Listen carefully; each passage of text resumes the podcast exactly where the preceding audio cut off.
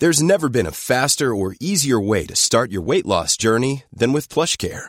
PlushCare accepts most insurance plans and gives you online access to board-certified physicians who can prescribe FDA-approved weight loss medications like Wigovi and Zepbound for those who qualify. Take charge of your health and speak with a board-certified physician about a weight loss plan that's right for you. Get started today at plushcare.com slash weight loss. That's plushcare.com slash weight loss. plushcare.com slash weight loss.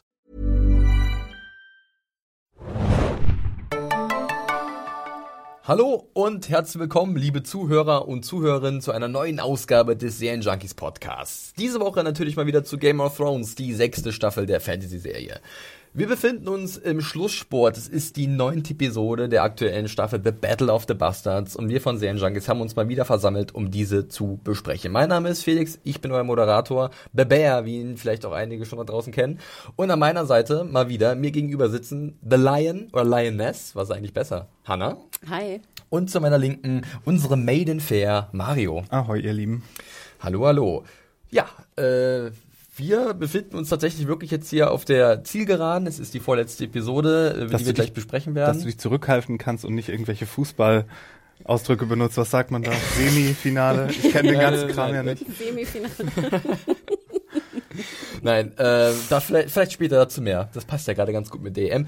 Ähm, nee, wir äh, stürzen uns gleich in die Besprechung. Wir haben mal wieder aber ganz viele andere Sachen anzusprechen. Unter anderem was zu unserem Live-Podcast, der nächste Woche kommt, am 28. Juni zum Staffelfinale. Da werden wir am Ende des Podcasts wieder ein bisschen was sagen. Vorab schon mal, wow. ich glaube, diesen einfachen Wort können wir jetzt erstmal stehen lassen. Ähm, dann haben wir natürlich wieder ein bisschen Feedback von euch. Und da gab es wirklich einiges, wieder viele Mails. Und ich blick mal rüber zu Mario, der hat schon eine Mail gezückt und wird gleich mal was vorlesen. Ja, wir haben eine Mail bekommen vom Lennart, der so ein bisschen die Wife in Schutz nehmen will. ähm, findet, dass äh, die bei uns ein bisschen schlecht weggekommen ist in der Besprechung. Wir haben aber auch drauf gebasht. die, genau, der Wave 1000. Die Wave 1000.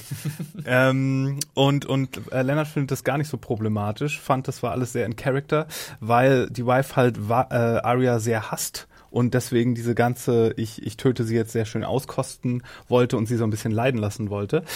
Ähm, ich frage mich dann aber, wäre sie dann auch noch eine ähm, No One? Also wenn, wenn äh, der Kritikpunkt von der Wife von Arya ist, hey, du bist nicht No One genug, um No One zu sein, ähm, ist sie dann No One genug, wenn sie so einen persönlichen Rachefeldzug auf Arya no macht?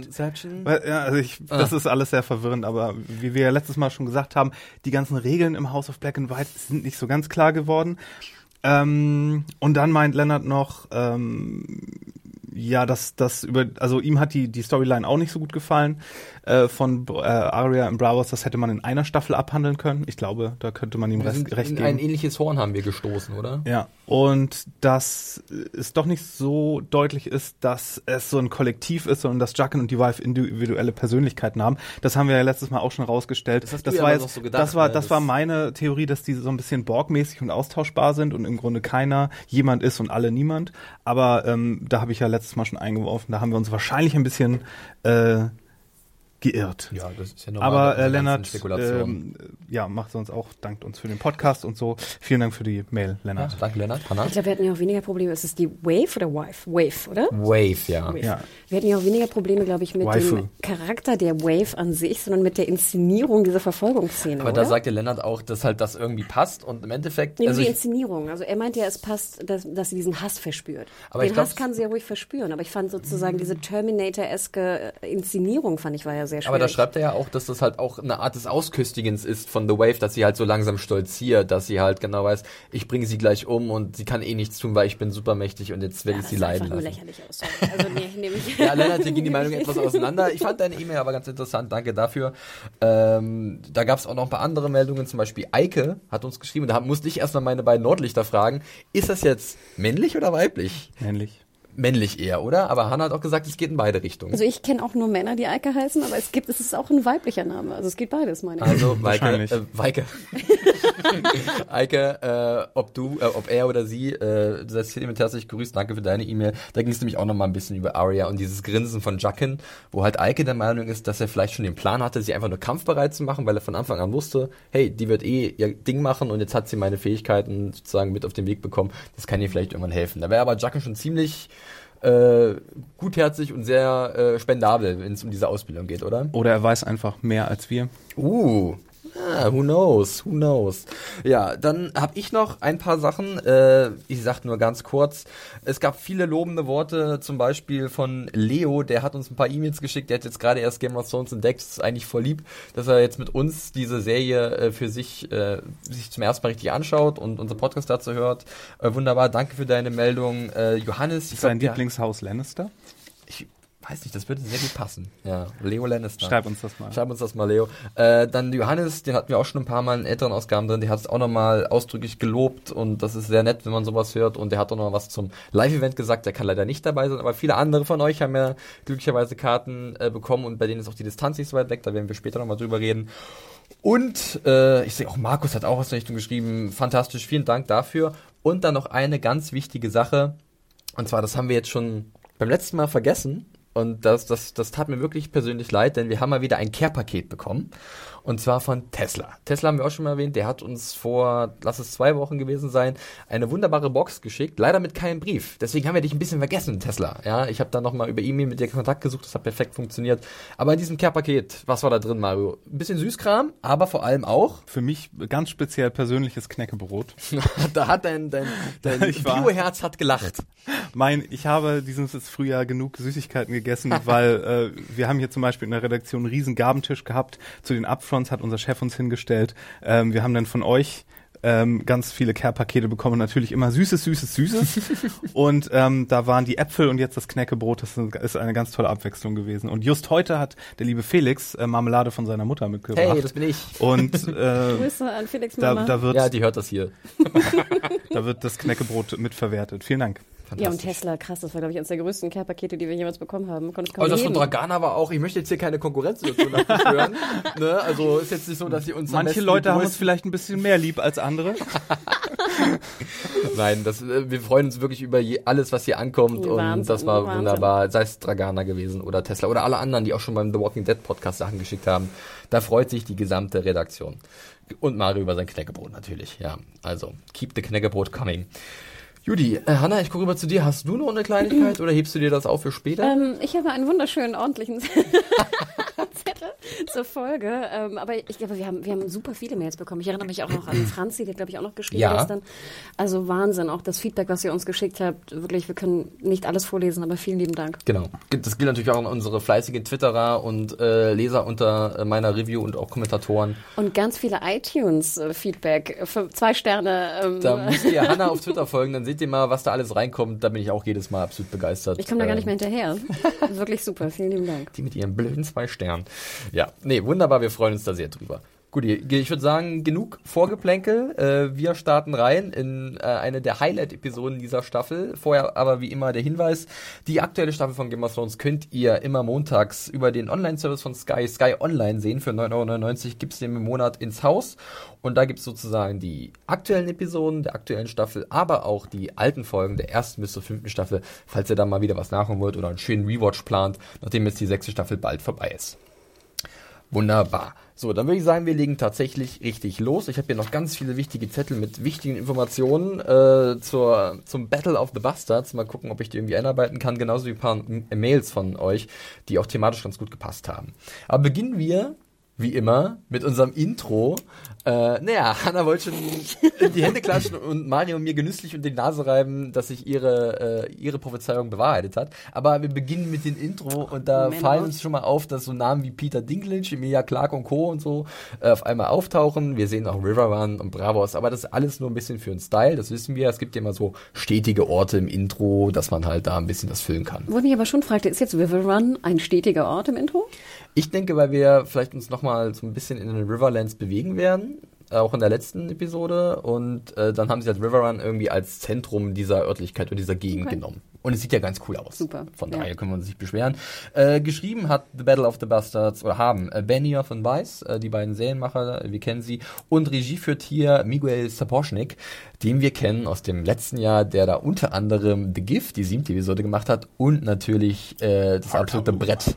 Hard Home. Das Brett. ja, es ist, es ist ein Brett gewesen und ich habe auch, glaube ich, eine E-Mail bekommen, wo auch jemand geschrieben hat, Battle of the Bastards war ein ganz schönes Brett, oder? ich bin mal gespannt, wo unsere Diskussion heute hingeht. Äh, meine Erwartungshaltung war gewaltig und ich kann auch so viel verraten, sie wurde ziemlich deftig erfüllt. Äh, es gab ja wahnsinnige Zahlen im Vorfeld, was diese Episode an, an Aufwand gekostet hat, am logistischen Aufwand, was dafür, wie viele Crewmitglieder äh, gebraucht wurden. Und hattet ihr schon so im Vorfeld so ein kleines Kribbeln im Bauch oder äh, waren euch die Erwartungen vielleicht zu hoch und war das Risiko da, dass ihr dann enttäuscht werdet? Wir hatten sehr kurz auch angesprochen am Ende unseres letzten Podcastes und ähm, da war ja sehr relativ, sag ich mal, negatives Feedback auch generell in den, in den äh, Kommentaren gewesen und auch äh, bei YouTube und ähnliches, dass die Folge halt so beschissen war und dass es auch wieder Leute gab, die sagten, yeah, es war die schlechteste Folge ever und die sechste Staffel ist schon voll Mist und so. Und ich glaube, wir alle waren ja auch so ein bisschen der Meinung, also ich erinnere mich zumindest relativ gut daran, dass ich dachte, nein, no worries, weißt du, dass die Battle wird kommen, es wird sozusagen interessant werden und ähm, ich machte mir da komischerweise nicht so viel Sorgen. Also ich dachte, Wait and see, come and see. Ja. come and see, Bastard. Ich habe meine Erwartungen, glaube ich, schon angepasst, weil ich, ich glaube oder hoffe, ich hatte das äh, die letzten beiden Jahre auch schon mal angesprochen. Ich, äh, ich, ich habe so mein Problem, das ist, liegt, liegt nur an mir. Es ist nicht die Serie, es Frei, liegt wirklich Freund. an mir. Ähm, aber diese Schlachtenfolgen gehören nicht zu meinen Lieblingsfolgen. Mhm. Äh, weil bei längeren Kampfszenen da so nicht irgendwann aus und denke mir, oh, so viel Zeit, wo man die auch in Charakterentwicklung und sonst was. Nicht, dass es keine Schlachten geben soll und, und so. Es ist nur, ich persönlich mag andere Folgen ein bisschen lieber. Und dann habe ich mich hier so ein bisschen drauf eingestellt, okay, das wird jetzt Hälfte der, der Folge wird eine Schlacht sein. Und es ist ja dann auch ganz lustig, aber meine Lieblingsfolgen sind es meistens nicht. Was nicht heißt, dass ich die Folge nicht mochte, nicht heißt, dass es eine schlechte Folge war. Ich habe Kritik, ich habe einiges an Kritik, aber Mario, ja, immer so. ja, aber aber äh, das liegt komplett an mir und ähm, Mario, das ist überhaupt kein Problem. Äh, ich, ich, bin da eher sehr gespannt. Ich wusste, ich wusste aber, dass werden. ich mich mehr auf die zehnte als auf die neunte freuen würde. Ähm, und ich fand das aber sehr witzig. Ich musste ja gestern, äh, weil unser Lektorat etwas äh, später erst äh, da war, deine dein Review äh, lesen und ich fand das sehr süß, als wenn du es schon richt in meine Richtung geschrieben hättest, wie oft du dich dafür rechtfertigst. Ja, ich weiß, da könnte man auch Kritikpunkte dran haben, aber ich fand das alles super. ich, ich habe mich sehr angesprochen gefühlt, als ich dein Review las. Aber ähm, ja, keine Sorge. Noch viel süßer, als am Morgen Felix die Folge guckte in der Redaktion, hörte man immer nur so, und selbst ich aus meinem anderen Büro nebenan hörte immer so, oh. das war Adam, der mich sanft berührt hat ein, unter der Gürtellinie. Ein Thronegasm. und das kam, also ich habe es zumindest dreimal gehört. Ich weiß nicht, ob die Redaktion noch mehr solche ja. Ich muss ja mal ganz ehrlich, das kann ich ja gleich mal vorab sagen, so als kleiner Minispoiler, bei so einer Episode, ähm, ich habe Mario auch bei Skype geschrieben, I love Battles. Ich bin yes. halt so ein Battle-Fanatiker. Ich mag große Schlachten und hier spielt halt wirklich sehr viel Fanherz mit. Das, das muss ich mir als Kritiker mal erlauben dürfen, ähm, wenn hier einfach mal auch die Emotionen Überhand gewinnen. Aber bevor wir jetzt hier weiter drum rumschwurbeln, wir kommen gleich zum Battle of the Bastards.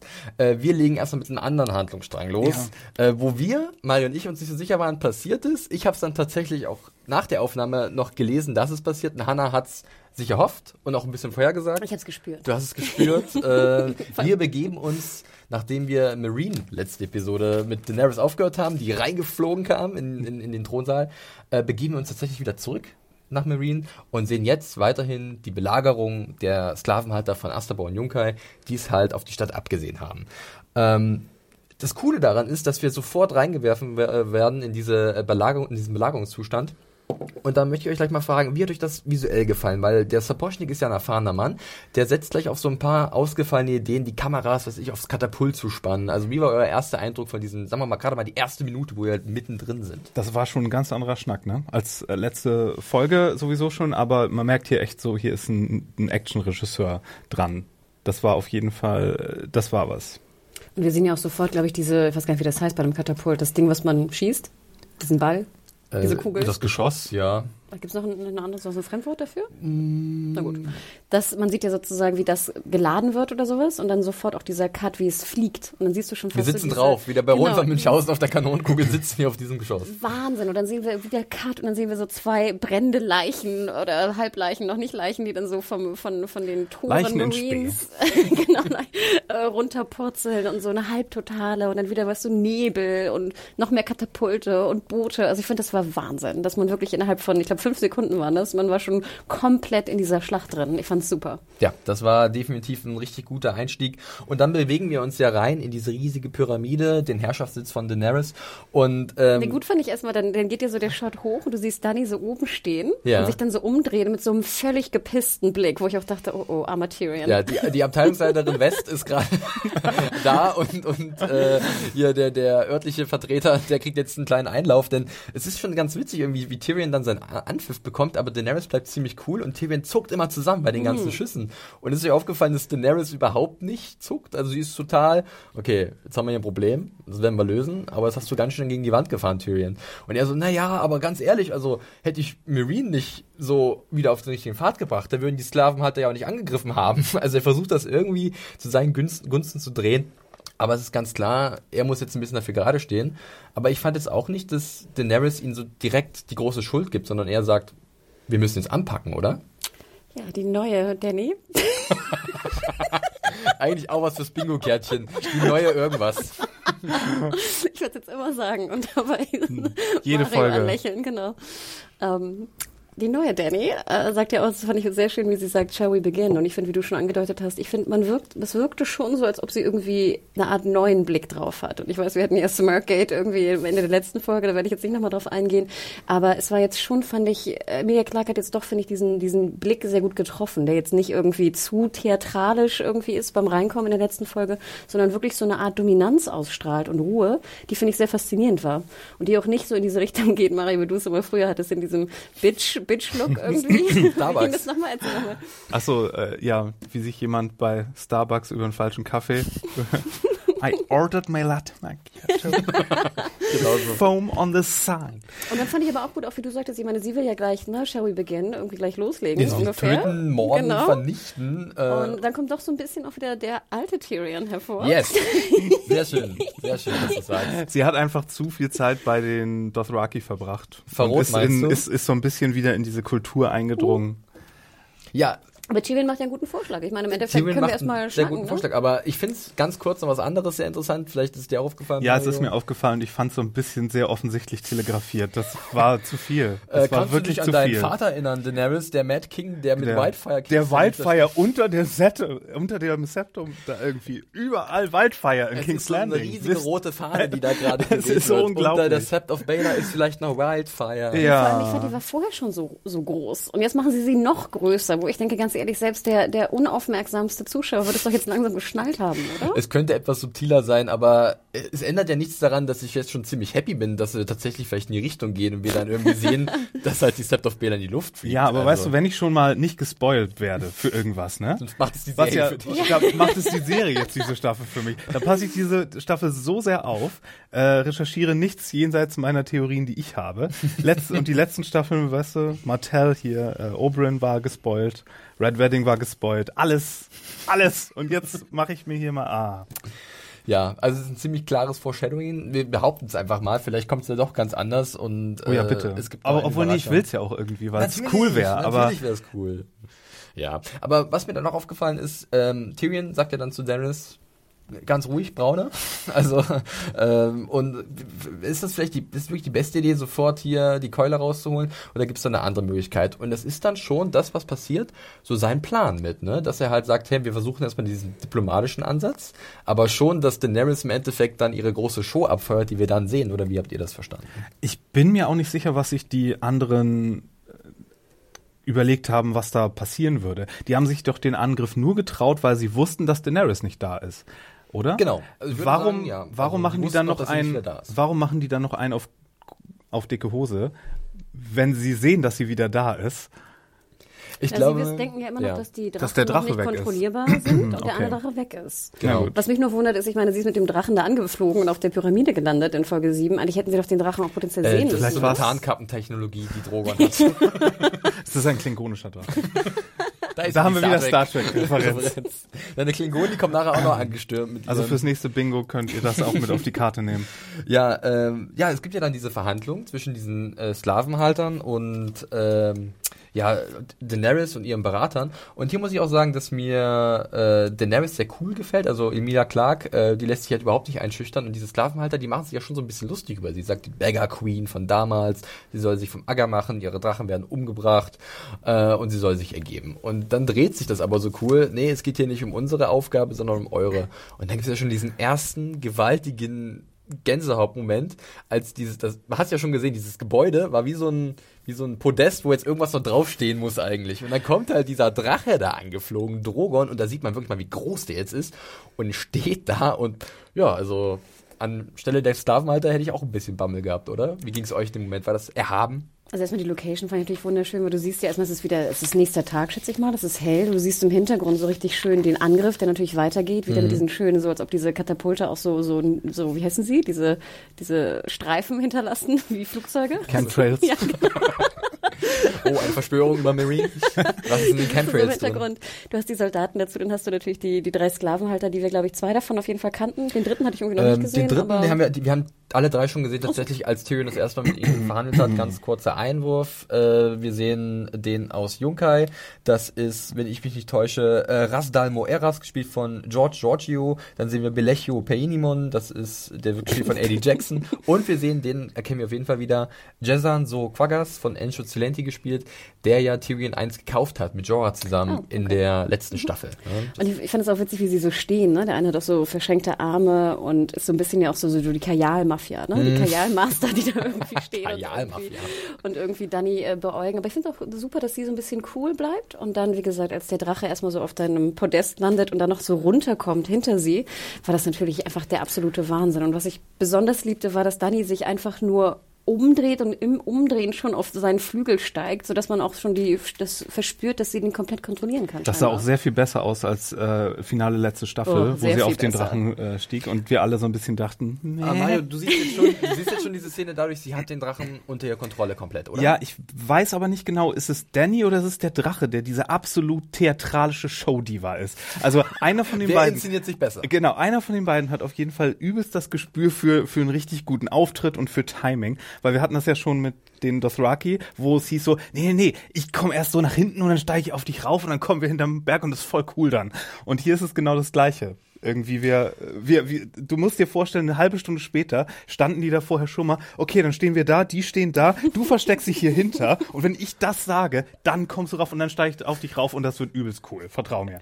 Es ist schon sehr durchgestylt und ich glaube auch die Episode, das merkt man auch, also man hat es zum Beispiel ein paar Mal jetzt in der sechsten Staffel gemerkt, die Dramaturgie ist in dieser Staffel oft sehr äh, vorteilhaft, sagen wir es so. Also es ist so, dass es halt tatsächlich theatralisch ist, effektreich, dass wir halt ergriffen werden. Ähm, ich muss aber zugeben, da kommt wieder der emotionale Felix in mir durch bei mir funktioniert das wunderbar. Ich weiß ganz genau, dass, dass eigentlich diese Sklavenhalter irgendwie sagen müssten, aber wir wissen, dass du den Drachen wieder bei hast. Wir haben ihn nämlich letztens gesehen, als er dich hier abgesetzt hat. Aber nein, du brauchst halt diesen Effekt und das gefällt mir ganz gut, weil er mich doch irgendwie emotional packt und ich dann große Augen mache und auch einfach bewundern kann, was für eine technische Errungenschaft dieser Drache in dem Moment ist. Ne? Weil äh, wir haben ja gesehen, wo die angefangen haben, die kleinen Flugechsen, die wir vielleicht in der Hand hätten zerdrücken können. Und auf einmal ist es jetzt so ein Monstervieh und das muss erstmal animiert werden, beziehungsweise da muss erstmal das Geld für da sein. Das haben sie natürlich HBO. Ähm, aber das ist schon sehr beeindruckend. Habe ich das eigentlich richtig gesehen, dass die anderen beiden sich selbst befreit haben mit einem Stoß aus dem sie aus der sich, Hülle da kam? Durch, durch, also das da unten, ich denke nicht, dass, dieses, dass sie direkt zur Wand durchgekommen sind, sondern dass sie vielleicht ewig da drin frei rumgelaufen sind und dann haben sie die Wände beschädigt und irgendwann war der Durchbruch da ein bisschen weit. Natürlich perfekt. Auch gutes Zu dem Zeitpunkt, als Danny losfliegt. Aber auch nochmal zurück zu dem, was du gerade angedeutet hast, äh, Mario, du schon gesagt hast, die, das äh, CG war natürlich, fand ich, Welten zwischen dem und wie sie da aus dem Stadion rausfliegt, was ja wirklich so ein bisschen wie Foucault aussah von vor, wann war das? Mitte ich musste auch ein bisschen an unsere Foucault-Sprüche denken, als ich sie habe wieder fliegen sehen, aber natürlich nicht im negativen Sinne, sondern nur, das stimmt, das sah letztes Jahr irgendwie noch ein bisschen anders aus. aus. Und wie dann auch so die, die Lichtreflexe auf dem Drachen war und wie man so durch den, diesen leicht rötlichen Bauch von dem Drachen sah mhm. und wie dann so ein bisschen fast so Helikopter-Moves waren, wie sie den so anhalten konnte, so in der Luft. So Apokalypse Alex Now im wahrsten Sinne. Hier ist die Machtdemonstration, von der Mario schon so ein bisschen gesprochen hat. Ne? Die bei drei Atombomben werden losgelassen. Bevor wir aber nochmal auf diesen, diese kleine äh, Schlacht äh, zu sprechen kommen, du hast sie gerade erwähnt, die Dothraki. Wir sehen sie ganz kurz mit Dario an ihrer Spitze auf die Sons of the Harpy zu reiten, die irgendwie, ich glaube, flüchtende Bewohner der Stadt meucheln, oder? Die sind ja vor den Toren von Marine. Vielleicht wollten die die Stadt verlassen, wurden dann aber aufgehalten. Äh, muss ich auch sagen, das war dieses, dieses Pferdegalopp, äh, dieser Soundtrack und dieses Gebrüll war ich auch voll drin. Im Endeffekt war es aber auch nur so eine kleine zusätzliche Szene, damit alle wissen, ah, die Dothraki sind jetzt auch da, oder? Genau, es war eine Menge Dothraki, die auch ganz gut aussahen, fand ich. Also eine riesen, ja, Kavallerie. Das ist der, Sicher der, Sicherheitsdienst in Marine, äh, ähm, gehen wir mal von aus, und oder? Ich musste auch ein bisschen lachen, wie dann äh, Dario, natürlich jetzt so mit äh, den scheinbar, mit allen Blutreitern, mhm. Riders sind es ja scheinbar, dann irgendwie so die, die Vorhut macht und wie er dann so diesen einen Harpy so köpft. Stimmt. Ne? Das Geköpfe ist ja irgendwie auch sehr beliebt äh, momentan bei ja. Game of Thrones. Und der Harpy-Kopf dann so halb in die Kamera fliegt. das war dann halt für die 3D-Version, die irgendwann ins Kino kommt von Battle of the Bastards, was definitiv möglich wäre, wenn man sich die Folge im Ganzen anschaut. Ja, ich bin ja mal gespannt, wie das dann wird mit den Dothraki, die dann auch noch in Marine mitmischen sollen. Aber äh, ja, also scheinbar ist ja ist ja Daenerys jetzt die Königin des äh, Multikulti-Königreichs irgendwann, Sie die dann allen genau, die, die dann früher oder später allen mal beibringen muss, ey, sag mal chill, chill. wenn, es wenn es irgendwann mal äh, ja, Stress äh, gibt. Zurück in der Hafenbucht sehen wir tatsächlich dann, wie die drei Drachen einige Schiffe zerstören und das ist auch schon sehr beeindruckend. Äh, ich habe mich auch, ich habe in meiner Review das auch geschrieben, ich habe mich auch erinnert an die dritte Staffel, als die noch drei sehr, also kleineren Drachen über Astapor mhm. geschwoben sind und als sie gerade die Stadt befreit hat. Es war irgendwie so wieder so ein Callback. Fand ich ganz cool. Ähm, und ich fand es dann aber auch ganz cool, dass halt Daenerys niemand braucht, um halt äh, ihr Statement abzugeben. Also wir hatten ja auch damit vielleicht so ein bisschen gerechnet, dass Yara im richtigen Moment kommt und diese Boote von den Sklavenhaltern von hinten attackiert. Das findet hier nicht statt. Wir sehen Yara dann ein bisschen später.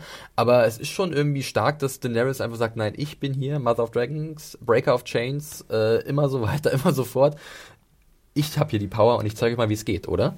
Ja, und dass sie auch die komplette Kontrolle mittlerweile hat über die Drachen. Also ich finde, jetzt erst wird ja wirklich bewusst, wie, wie, was für eine Macht äh, ein Drache bedeutet. Vorher war es ja wirklich eher auch ein bisschen schwierig, sag ich mal. Und jetzt, wenn sie die drei da irgendwie so sagt, okay, du greifst jetzt dieses eine Schiff an, keine anderen Schiffe, nur dieses eine, ähm, es ist schon, ja, sehr bewegend. Und ich finde ja auch die, das, wie das Schiff auch kaputt ging, wie die Fässer darunter fielen, wie die Leute runtersprangen, das war einfach visuell bombastisch. Super. Cool.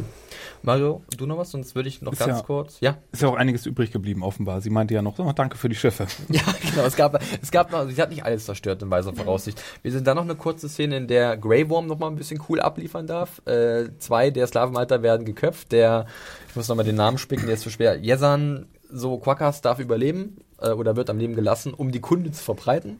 Und Tyrion ist so einmal wieder der alte Tyrion, ne? Äh, mir hat sofort, ja, ich sag's auch, ich nehme das Wort jetzt in den Mund, weil ich finde einfach, dass er mir hier sofort auch besser wieder gefallen hat, denn er ist nicht mehr in dieser äh, Herrscherposition, dieser direkte Stellvertreter, sondern er ist tatsächlich Berater und wie so eine Hand. Und das liegt ihm irgendwie doch schon besser, oder? Er ist äh, besser der Berater des Kalifen als selbst der der, der genau. Sultan. um in diesem Bereich zu bleiben. Ich will Khalifa stellen, das Khalifa. Ich will anstelle des Khalifa. Ich, danke, ich, ich, ich habe gerade ge, hab gerade gedacht, wie hieß das noch? Ja. Ist mein, nur gut. Ich meine, wir, ist nur gut. Oh, das war fantastisch. Das ich Khalifa. Anstelle des Khalifen.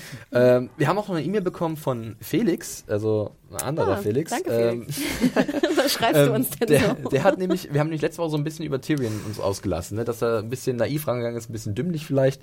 Und er nimmt ihn so ein bisschen in Schutz, weil im Endeffekt hat er ja doch äh, nur Zeit geschafft oder Zeit, Zeit geschunden für Daenerys, wenn man das so sieht.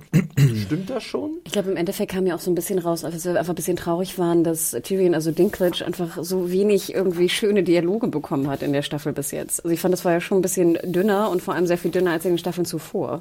Hm. Seine Rolle und vor allem auch seine Dialoge, die er hatte. Ja, und hier mag ich einfach auch diesen Rollenwechsel wieder. Das sehen wir besonders dann in der nächsten Szene, als dann Yara und Theon da sind. Oder hast du noch was zuvor zu sagen, Mario? Hm, ich ja zu dem zu dem Auswahlverfahren, welchen sie da jetzt am Leben lassen, weil ihr müsst euch ja auch vorstellen, die halbe Stunde davor, wo sie das rehearsed haben mit dem Drachen, da müssen sie da müssen sie auch so ein Briefing gehabt haben. Okay, pass auf, wir machen das folgendermaßen. Einen davon lassen wir am Leben und wie wir den aussuchen ist folgendermaßen. Und du musst in der Mitte stehen. genau. Und das das witzige ist, das ist ja tatsächlich so eine so eine Methode, die so in Assessment Centern äh, benutzt wird Köpfe? teilweise. Nein, nein, nein. Das, so, das so eine, das so eine, dass, dass Leute in Grüppchen aufgeteilt werden und dann wird geguckt, welcher von den dreien ah, ja, oder so ja. lässt sich rauswählen, welcher ist passiv genug, sich rauswählen zu lassen. Und dann wird entschieden, okay, der muss gehen, weil der hat nicht gesund Durchsetzungsvermögen. In anderen Sachen äh, wird der übrig gelassen, weil er nicht zu diesem oder weil äh, die anderen dieser, ihn vor den Karren geschoben Genau, weil haben. die anderen genau so eine Opportunisten dann eher sind. Genau. Und das ist eigentlich sehr clever, jetzt äh, diese Methodik hier anzuwenden, weil sie ja einen Botschafter haben wollen da drüben, der halt dann nicht nochmal versucht, sie zu überwerfen, beziehungsweise ihre Interessen dann nochmal in Frage zu stellen. Ja. Von daher ist das schon sehr clever, dass schon sie das so clever. gemacht haben. Ein sehr cleveres, ja, kleine, geil, cleveres dass Grey Worm endlich mal wieder einen geilen Move machen konnte, ja. fand ich. Also ich finde, da merkst du auch erstmal so, dass Grey Worm More than Patrol. Genau, ein geiler Charakter Beheading ist. people. Und äh, auch wie er dann so noch sein, sein Lederwams dann noch so ein bisschen gerade zieht nachher, fand ich schon ziemlich cool. Zwischendurch glaub, werden ja auch diese Leute weggeschickt. Das fand ich auch sehr witzig. Also ihr habt jetzt die Wahl, entweder geht zu euren Familien oder wir bringen euch um durch die, mit den Drachen. So, na gut, dann. Ja, aber das jetzt. ist immer so ein typisches Ding, dass so gegnerische Armeen immer unloyal sind und mit denen funktioniert sowas immer. Du darfst nicht vergessen, das sind auch Sklavenkämpfer. Ne? Ja. Die wurden gekauft und äh, das sind halt, das ist nicht wie in Westeros, wo du halt diese Art, äh, diese Verbindung oder diese, diesen, diesen Bund hast zu einem Haus, weil du dich loyal ergeben fühlst oder so. Das sind halt Angestellte. Naja, ja, äh, springen wir in den Thronsaal, wo wir jetzt tatsächlich Yara und Theon sehen. Und da habe ich mich ein bisschen gewundert, dass wir nicht die Ankunft gesehen haben, sondern dass die einfach da standen. Wäre schon ganz cool gewesen, wenn die angeschippert kommen wären, oder? Ja. Ja, du wolltest Boote sehen, noch mehr Boote. Ja, aber ich beschwere mich gar nicht, weil yes, yes, yes, Queens, so much yes, yes, Queens. Ja, wir sehen hier ähm, zwei absolute Powerfrauen dieser Serie und es ist ein wahrer Genuss. Also Anna sieht schon mehr, ja, sie freut sich schon auf eine eventuelle Eheschließung ja, der beiden. Das wurde doch angedeutet, oder? Oder habt ihr ja. euch das Es gesehen? ist ein bisschen flirty auf jeden Fall von Seiten von Yara und ich meine... I'm up for anything, really. Daenerys ist ja auch nicht abgeneigt. Sie lächelt ja eher mit und so, ja, das ist schon cocky, ja, aber mir gefällt das ganz gut. Es geht aber damit los, äh, und das äh, unterstützt wieder so ein bisschen meine These, dass mir halt Theon, äh, Theon sei schon, Tyrion hier besser gefällt, dass wir sehen, dass Tyrion definitiv einen großen Wert hat für Daenerys, denn er weiß, wer die Greyjoys sind. Er kennt Theon, er kennt ihn sogar persönlich und so hatte, hat Daenerys jetzt über Tyrion so eine andere Perspektive, die sie sicherlich gebrauchen kann. Ne? Also man merkt schon, diese Rolle von Tyrion, die liegt ihm besser. Berater, allwissend.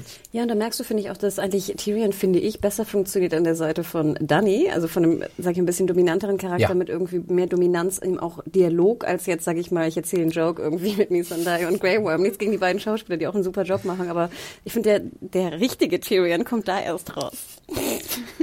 Äh, was dazu, Mario, oder möchtest du lieber gleich über unser neues Traumduo sprechen? Komm, lass. Merkst, hast du gleich die Chemie gemerkt zwischen den beiden? Es ist halt so genauso schön, wie ich mir das vorgestellt habe und gewünscht habe. Und endlich kann man mal jemand ähm, aus dem Haus Grey, äh, Greyjoy shippen. Oh Gott. Ja. Was ich ja nochmal schön fand, vielleicht nochmal so das Drumherum, es war ja so von, von unten aufgenommen, mehr oder weniger. Und ich fand auch schon geil, wie Yara so ein bisschen breitbeinig so steht. Ne? Also diesen, diesen Stand, den sie irgendwie hatte, dass man auch schon die Dominanz spürte. Und Theon daneben war so ein bisschen so mit geschlossenen Beinen. Ne? Man merkte so ein bisschen, dass er auch so die, die, der sanftere oder der, der weniger dominante Pater ist. Dani fragt ja auch nochmal nach. Ne? Warum What's wrong with you? So, genau. You're a man. Äh, Dani saß natürlich, hatte ein wunderschönes Kleid an. Das war so, so ein bisschen ne, äh, dunkelblau über, übereinander ge, ge, geschlossen.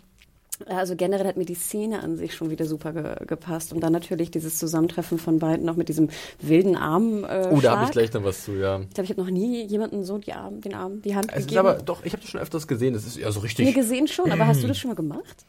äh, ja, mit meinem Trinkkompan, die ich Wochenende immer auf dem Bierbike durch Berlin fahre. Wir grüßen uns immer so. Mal, ich Ja, auch noch- männlich. Würde ich jetzt Ja. auch mal so, ich glaube, das mal Ich begrüßen. gehe mal an den nächsten Sales-Termin und begrüße sie mit dem Handschlag. Das wäre sehr Wenn ihr gut. beim Ferntreffen mir die Hand geben solltet, dann würde ich auch das Kommt so Hannah am besten so Genau. entgegen, ja. Ähm, nee, es ist ja auch wichtig, was dann da so kommuniziert wird. Und zwar, dass Yara und Theon 100 Schiffe mitgebracht haben. Jetzt nimmst du noch die von den äh, Sklavenhaltern dazu. Und das ist schon mal eine ordentliche Flotte. Tyrion sagt, könnte reichen, ist nicht so schlecht. Ähm, da brauchen wir nicht auf 1000 Schiffe von Euron warten, der eh nur seinen Big Cock und äh, mitbringen will und dann wahrscheinlich sogar Daenerys in den Rücken fallen wird, wie halt Yara sagt, weil Euron kann man nicht vertrauen.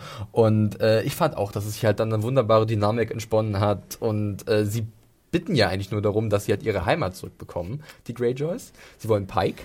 Ähm, und dafür wollen sie Unterstützung von Daenerys. Und Tyrion sagt so, naja, wenn wir hier jedem Wünsche erfüllen, wo kommen wir denn da hin? Und so, na, sie fragen ja nur nett. Ne? Und wenn wir was dafür kriegen, ist doch nicht verkehrt.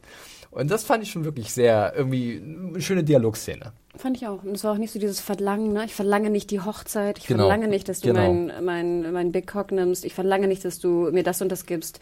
Aber Dani verlangt ja auch was von Yara. Ja, aber zwischendurch sagt der Yara auch so, wenn der ein oder andere Onkel vielleicht äh, der Genau. was gegen Frauen hat, Der ein die, oder andere Onkel. die auf dem Herrschaftssitz Platz nehmen wollen, könnte man das vielleicht irgendwie arrangieren und Danny, ja. Es war auch echt elegant, weil man hätte so leicht hier in die Falle rutschen können, ähm, die beiden Königinnen, quasi Königinnen hier so ge gegeneinander rasseln mhm. zu lassen und die beide halt so dominante Charaktere sein zu lassen, dass es äh, hier komplett aneinander rasselt und Yara da reinkommt mit Faust auf den Tisch ja, und so, jetzt will ich hier aber mal. Nee, das war, das war richtig gut, dass sie hier smooth. ihre, ihre smooth. Position auch gesehen hat. Und, ja. ähm, und sie, sie haben ja gleich auch was gemeinsam, indem sie sagt, wir hätten beide schwierige Väter. Ja. und sie müssen sich halt in dieser Männerwelt durchsetzen. Ne? Das ist ja auch so ein Thema, was immer wieder kommt, gerade in der sechsten Staffel von Game of Thrones. Und hier sind mal wieder die Frauen oben auf, völlig zurecht. Das sind zwei wunderbare Charaktere, äh, deren Zusammenkunft wir ja beigesehen haben. Du hast es gerade erwähnt, äh, Hannah, es gibt aber eine Beding Bedingung. Die Ironborn müssen halt ihren Way of Life Life aufgeben. Ne? Plündern, brandschatzen, vergewaltigen. Äh, das ist jetzt nicht mehr wirklich so das, was Daenerys äh, sich von ihren Leuten wünscht. Ich weiß aber nicht so richtig, wie sie das durchsetzen und kontrollieren will, denn sie hat jetzt auch irgendwie 50.000 Dothraki, deren Way of Life genau das ist. Also das wird, ich glaube, sie braucht brauchte richtige Officers of, Officers of Law oder so. Ja, sie macht erstmal so ein paar Workshops über so ein paar Wochenenden verteilt. genau, mit so einem Rollkragenpullover. vor allem, wir stellen uns auch jetzt äh, Pike vor, irgendwie so eine karge Insel, was sollen die denn machen? Ich meine, Landwirtschaft können die schlecht machen, eigentlich müssten sie ja irgendwie umziehen. Die Forderung von, von, von Yara ein bisschen gering, muss ich zugeben, weil Pike, ja, ist ihre Heimat, aber ich hätte da schon gesagt, ja, gib uns doch noch irgendwas anderes. Das kann sie ja später noch, wenn sie da erstmal drin ist, erstmal Fuß erstmal, in die Tür bekommen. Genau, okay, okay. Ja, okay. Und das Kleingedruckte können wir dann genau, später Genau, ich denke noch. auch schon, dass vielleicht hat sie auch andere Überzeugungsmöglichkeiten oder so.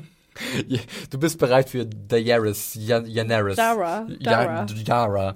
Äh, Nochmal zu dem Handschlag. Ich fand es ganz amüsant, denn ähm, ich glaube, Daenerys ist es nicht gewohnt, dass jemand auf sie zukommt und ihr die Hand gibt. Deswegen war das so eine komische Situation, dass sie so zu Tyrion guckt und er so ein bisschen lacht und so nickt und dann gibt sie ja Yara die Hand. Weil im Normalfall sind ja alle Bücklinge vor ihr. Alle, äh, also sie hat, glaube ich, so selten jemand, jemanden direkt Kontakt. Und man darf sie auch nicht einfach so anfassen, glaube ich. Ich glaube, das ist auch noch und, so Und dann kommt halt Yara ran und, na? Fehlt noch, dass sie das reingespuckt in die Hand. in die Handfläche und, äh, und gibt dann die Hand. Das fand ich auch irgendwie cool. Also das, das hat mir einfach sehr gut gefallen. Fist, das wäre es gewesen. Bitches, let's do this. Nennt man das eigentlich dann Cis-Fist? Das hört sich ein bisschen komisch an, muss ich ehrlich zugeben, Mario. Aber äh, wir können das versuchen zu coinen, wenn du willst. Hashtag Cisfist. Cisfist. ja, aber ganz ehrlich, wie cool ist das jetzt? Also sehen wir dieses Duo noch in dieser Staffel bei der Überfahrt oder ist es das große Ding für die siebte Staffel? Äh, ihr seid happy, habe ich den Eindruck. Ich bin's ja auch. Aber kommen wir jetzt schon als Cliffhanger für die neue Staffel dazu, dass wir tatsächlich die beiden mit der Flotte auf dem Weg nach Westeros sind? Oh, nee. Nee, nee, nee. Dafür ist, sind so viele neue Dynamiken jetzt im Marine erstmal dass, wenn wir da überhaupt was Größeres bekommen, glaube ich, erst erstmal darum geht, die ganzen Leute jetzt hier aber da ankommen zu. Aber das ist eine realistische Einschätzung, die ich teilen würde. Ja. Aber der Wunsch? Bei dir? Nee, nee, wie gesagt, ich habe mich ja jetzt so ein bisschen davon verabschiedet, dass ich meine, dass es da so un un unbedingt jetzt mit Daenerys nach Westeros gehen muss, so schnell wie möglich. Ja. Ich glaube, ich glaube, die, ich glaube ja, die mittlerweile die die Handlungsstränge werden irgendwie anders zusammengeführt. Mhm. Also gar nicht so sehr, dass Danny jetzt den großen Push macht selber. Ja, vielleicht doch, aber dann wirklich erst nächste Staffel. Also Wahnsinn, wie genügsam du bist. Ich will, dass die, dass die nächste Folge lossegeln nach Westeros. Ich will nicht Dani nochmal, dann gibt's wieder irgendeine Ablenkung, wird sie wieder entführt und kommt wieder irgendwer. Nein, bitte packt eure Sachen, nimm Yara, äh, nimm eine eigene Kabine und fahrt rüber endlich. Du bist etwas zu sehr darauf fokussiert, möchte ich, ich behaupten. Ich weiß, und ich freue mich so, ich freue mich wirklich. Und ich will, dass die endlich darüber segeln, ganz ehrlich. Ich will nicht Dani noch eine Staffel oder eine halbe Staffel irgendwie, äh, nee. Ich glaube doch, als Cliffhanger kann ich mir vorstellen, weil wenn das passiert, was wir mittlerweile annehmen, das passiert, könnte ich mir vorstellen, dass als letzte Szene so kommt, hey, ja. wir haben, wir haben Nachricht bekommen, King's Landing. Is ripe for the King, taking. King's Landing steht in Flammen. Und dann sagt Danny, okay, let's go. Ich glaube, so könnte ich mir das denken. Shall we begin? Nee, also ich bin auch, ich, ich spüre, dass wir die Losfahrt in der nächsten Folge sehen werden. Hm. Und das Hannah-Orakel, das Horakel, das hat letzte Woche schon zugeschlagen. äh, oh je. Schauen wir mal, ähm, was diesmal deine Mag der Magic 8 Ball äh, für uns bereithält. Pardon. Frosch im Hals. Ja, der Frosch, der ist im Hals, mein Gott. Was soll's. Gut, ich würde sagen, wir können einen Haken hinter Marine machen, hinter einem der beiden Handlungsstränge dieser Episode und wir springen ja. jetzt rüber nach Westeros in den hohen Norden und Mario, der ist schon so am Ist ein bisschen schwierig, weil für mich hat die Folge hier ihr bestes Pulver schon verschossen. Oh. Also ich bin, oh. ich war danach schon fertig eigentlich. Ah.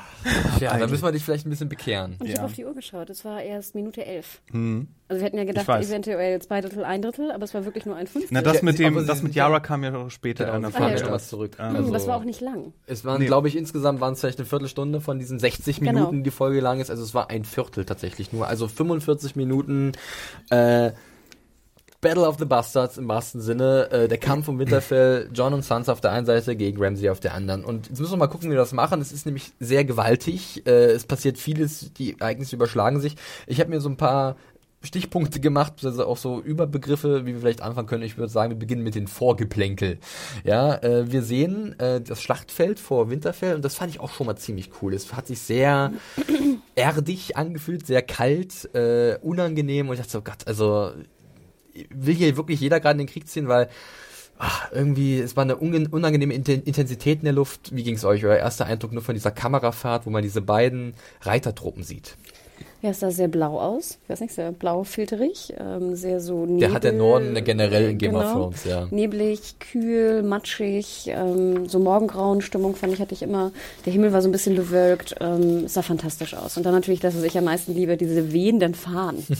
das Geräusch dazu, meine Genau, das Geräusch mit dem Bild. Und dann immer so, du siehst die, die, ähm, die, die totale oder die halbtotale und dann diese Fahnen. Also ich finde das einfach so wunderschön visuell ich fühlte mich sehr erinnert an die Szene in der ersten oder zweiten Staffel, als Stannis sich mit Renly trifft. Das muss dann in der Und da, da haben wir, glaube ich, das hatten wir in der Zwischenzeit irgendwann mal so eine Szene, wo sich die zwei äh, zu bekriegenden Feldherren vorher auf dem Feld treffen mit ihrer Gefolgschaft nur, ohne dass da irgendwie jetzt schon eine Gefahr besteht, dass die sich duellieren.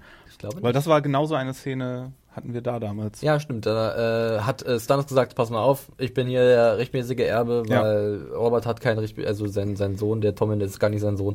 Stimmt, ich erinnere mich, da gab es so eine Szene, ja. Ja, ähm, stimmt, das ist äh, guter Callback auch wieder.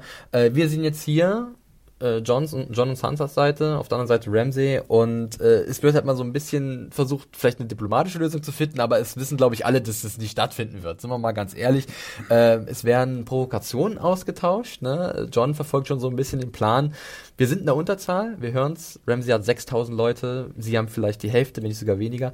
Wie können wir hier einen Vorteil gewinnen? Und da ist schon die Idee nicht schlecht, Ramsey zu provozieren und aus der Reserve zu locken. Aber wir kennen Ramsey, er ist ein Mad Dog, einer, der seine perversen Spielchen treibt. äh, und der dreht das Ding ordentlich um und du hast es vorhin schon kurz erwähnt, Tanner, komm Bastard. Immer wieder, oder? Das war so Bastard. wie eine Art Mantra. Wie hat dir das, wie haben dir die beiden da gefallen? Ich fand es generell einfach interessant, dass ähm, Ramsey immer so drauf rumreitet, dass John ein Bastard ist, obwohl er ja eigentlich auch ein Bastard ja. ist. Natürlich wurde er jetzt anerkannt von seinem, ja, von ihm umgebrachten Vater. Aber im Endeffekt finde ich es immer geil. Ich meine, du bist selber ein Bastard und sagst aber immer und betonst es halt immer mehrfach, äh, ne? Come Bastard. Und auch wie er sozusagen, oh Sansa, my beloved wife mhm. und sowas, ne? Also un unheimlich creepy. Ähm, ich finde aber, John schafft es ja fast, ihn so ein bisschen hervorzulocken, gerade in diesem Vorschlag, dass er äh, ein 1 zu 1 Kampf He's good. He's very good. Genau, I like genau. this guy. Genau. Ähm, und ich glaube, der, der Umber ist auch neben ihm, kann mhm. das sein? Smart John, ähm, genau. Und, und auch Rickard Karstark ist auch da. Nee, nicht Rickard. Wie heißt der? Äh, Harald oder so. Ah, okay. Der Karstark. Der Schmierige. Und ich glaube, ist nicht auch hier unsere Freundin, die, die Lady Bear? Oh ja, oh Gott, das war der beste Shot der ganzen Folge. Dann sieht sie da Ihr kleines Obwohl ich echt Gesicht. dachte, so, es wäre noch schöner gewesen, hätte sie jetzt wirklich auf so einem Bär geritten, oder? Als hätte sie so, so, so, ein, so, so einen Bärenmantel, wo halt noch so, ja. so Teddykörchen, so, so Fäustlinge. So, so ein kleines Handtuch mit so Öhrchen. Mhm, genau, so, so Bärenöhrchen stehen da noch so. Das ist so traditionelle Kriegskleidung, lacht mich nicht aus, ich bin adorable. oder so das Pferd, noch so ein kleines Häuptlein mit so, oh. Ja. Nee, aber es war schade, dass sie wirklich nur so kurz, das war das einzige Bild, glaube ich, was wir gesehen haben ja, von ihr, oder? Ja, ja. Ja, das war, aber es war fantastisch. Ich glaube, es ist ja auch ziemlich bekannt. Ich glaube, so dieses Zusammentreffen vor Schlachten ist ja auch in der Geschichte, glaube ich. Gibt es ne? noch eine andere Möglichkeit, das zu lösen? Tatsächlich vielleicht durch einen Zweikampf, was Quatsch wäre. Ramsey ist ja nicht ganz so blöde. Ähm, auf der anderen Seite muss man aber auch sagen, dass John dann so ein bisschen dieses Duell verliert, weil halt Ramsey Rickon hat. Ne? Das, und John ist Rickon sehr wichtig. Das hätten sie sich aber wirklich komplett von vorher überlegen müssen, weil dass sie irgendwie eine Chance haben, Rickon da rauszubekommen, dass, dass das irgendwie überhaupt mal der Plan war ursprünglich, ne? Ja. Ist so lächerlich, Da muss weil man- die hätten dann nur, die, oder genau, sowas. die hätten doch von Anfang an genau das tun können, was die Phrase gemacht haben, nur dass die dann auch die Chutzpe hätten haben müssen zu sagen, ja, dann schneidet ihm doch die Kehle durch, was dann passiert wäre. Also hätten die eigentlich von vornherein überhaupt keine Chance gehabt, da irgendwie mit fahrenden äh, mit, mit den Fahnen da rein zu Aber- galoppieren. Aber Sansa sagt es ja auch mehr oder weniger in der nächsten Szene. Im Sie- von ja. ein bisschen, Ist deren ne, bewusst, ist- ja. Der ist Aber, aber das war ja nicht deren Plan, als sie den Plan vor drei Episoden oder so geschmiedet haben in, im Castle Black. Ja, da war- das ja noch, oh, wir müssen Rickon retten und äh, Winterfell zurückbekommen. Das mit Ri- Rickon retten, das hättet ihr euch mal von Anfang an abschminken können. Ja, oder sie hätten wirklich so eine Schleichmission nach Winterfell machen Ja. müssen. Ne? Ja. Also bei Sansa sieht man ja dann auch, sie hat ja dann so immer wieder so einen Badass Dark Sansa Moment. Äh, das ganze Palaver geht ihr irgendwie ein bisschen doch auf den Senkel, habe ich den Eindruck. Und sie sagt so, du kannst sagen, was du willst, Ramsay. Äh, Lord Bolton, äh, morgen schlägt dein sch- letztes Stündlein, äh, gute Nacht nochmal. Sleep well. tschüss. Und dann gibt's auch diese, diesen coolen Auf, diese coole Aufnahme. Ich finde, das ist immer so ein Bruchteil von Sekunde gefühlt. Aber man fährt halt raus und man sieht sie alleine wegreiten und die anderen stehen noch da und das sieht einfach gut aus. Es ist so eine ganz kleine Szene, aber die macht so viel aus, finde ich. Also ähm, fand ich auch ein starkes Stück. Also da muss ich auch Sapochnik natürlich nochmal loben und sein Kamerateam, was hier äh, generell große Leistung abgeliefert hat. Ja, visuell natürlich Sansa auch immer toll mit den roten Haaren, diesem blau, dunkelblauen Mantel auf dem weißen Pferd, ne? Also es wirkt ja auch immer, obwohl die, die Bear Lady war, glaube ich, auch auf dem weißen Pferd, kann das sein? Kann sein, ja. Ich glaube. Aber nein, ist ja fantastisch. Also es ist ein sehr intensives Säbelrasseln, ne? da sind wir uns einig. Ähm, dann geht's ja nochmal. Vielleicht nochmal zu dem, dass er ihn ständig Bastard nennt. Das Ja. passt ja aber auch zur psychologischen Kriegsführung, die die Boltons ja sowieso mit ihrem Failed Man Banner haben.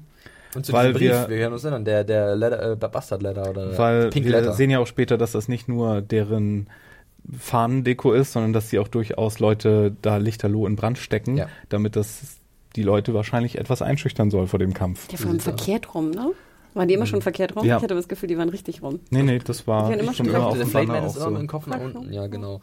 Äh, ja, dann ge- bewegen. Ach, halt, während sie noch den, den Direwolf-Kopf wieder, ne? Wo ich ja, dachte, von ach, das Shaggy hatten wir ja schon. Und Stichwort Direwolf, ein Direwolf fehlt in dieser Episode. Wir sind uns nicht ganz sicher, wo er hin ist. Ghost sehen wir nicht einmal im Battle of the Bastards.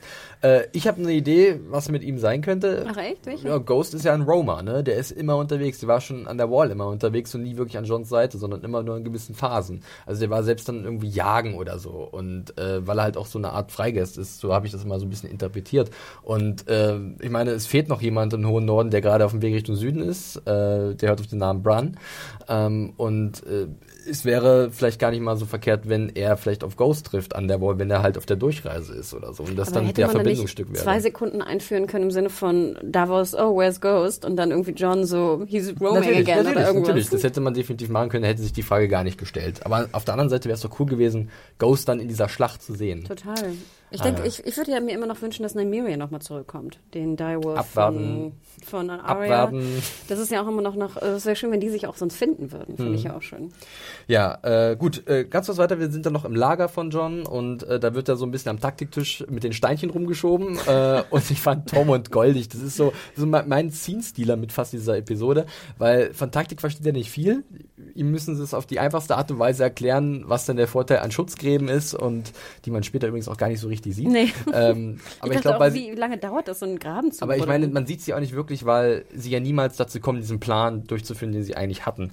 Ähm, ich fand es eigentlich ganz gut, dass wir nochmal diesen Überblick haben und da gibt's ja diese sehr intensive Szene zwischen John und Sansa.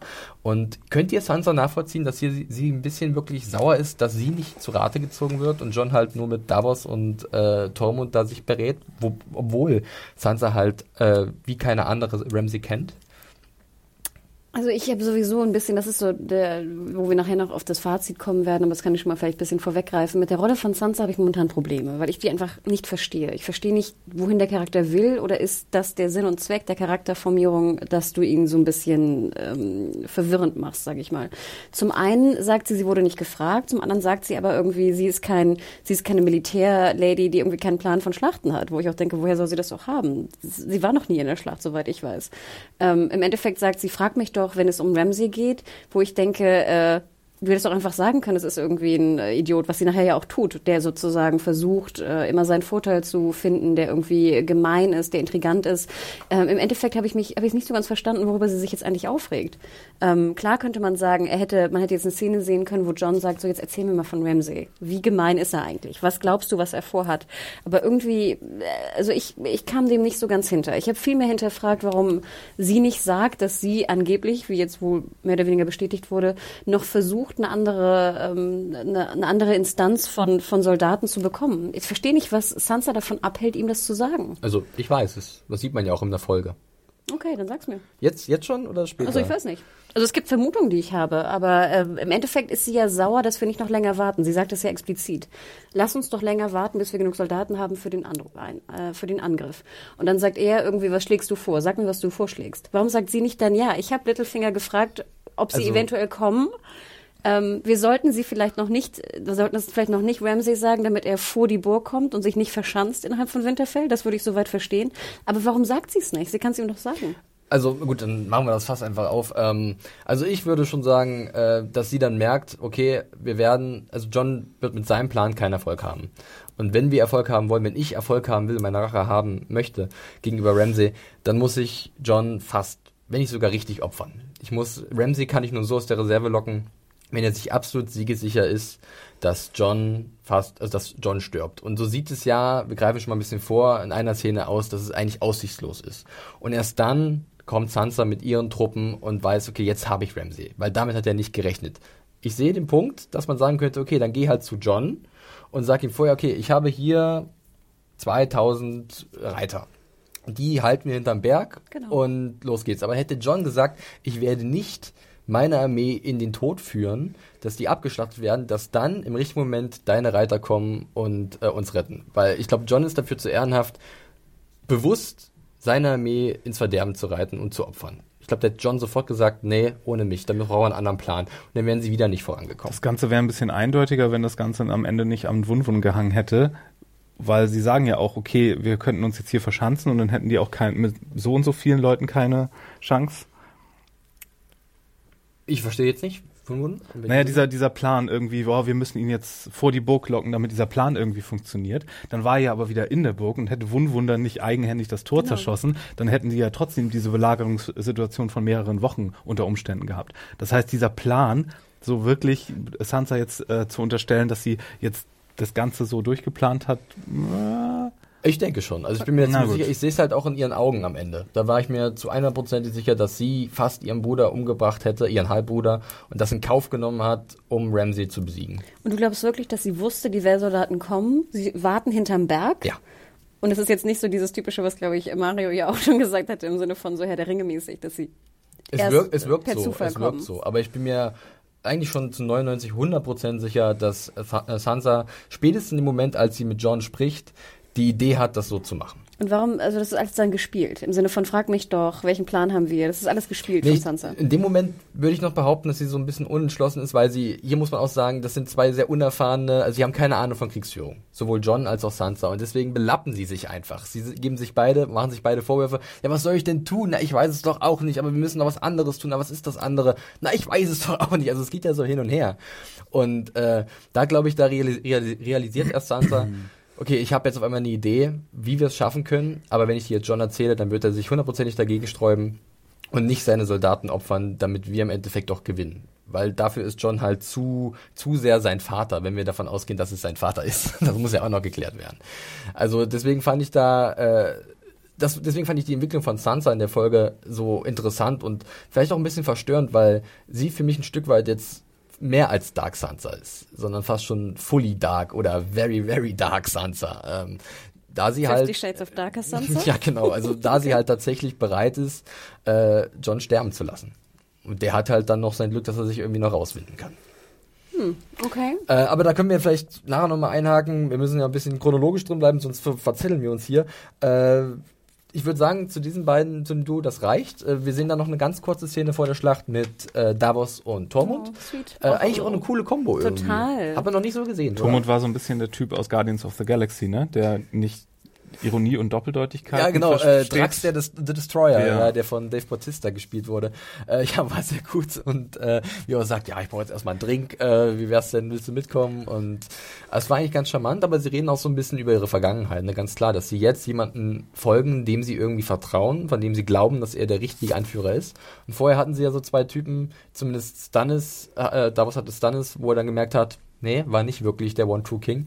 Und äh, bei Mans Raider hat man ja auch gesehen, er war auch antastbar, sagen wir es so, auch wenn Tormund viel auf ihn gehalten hat, weil er halt der Anführer des Freefolk war.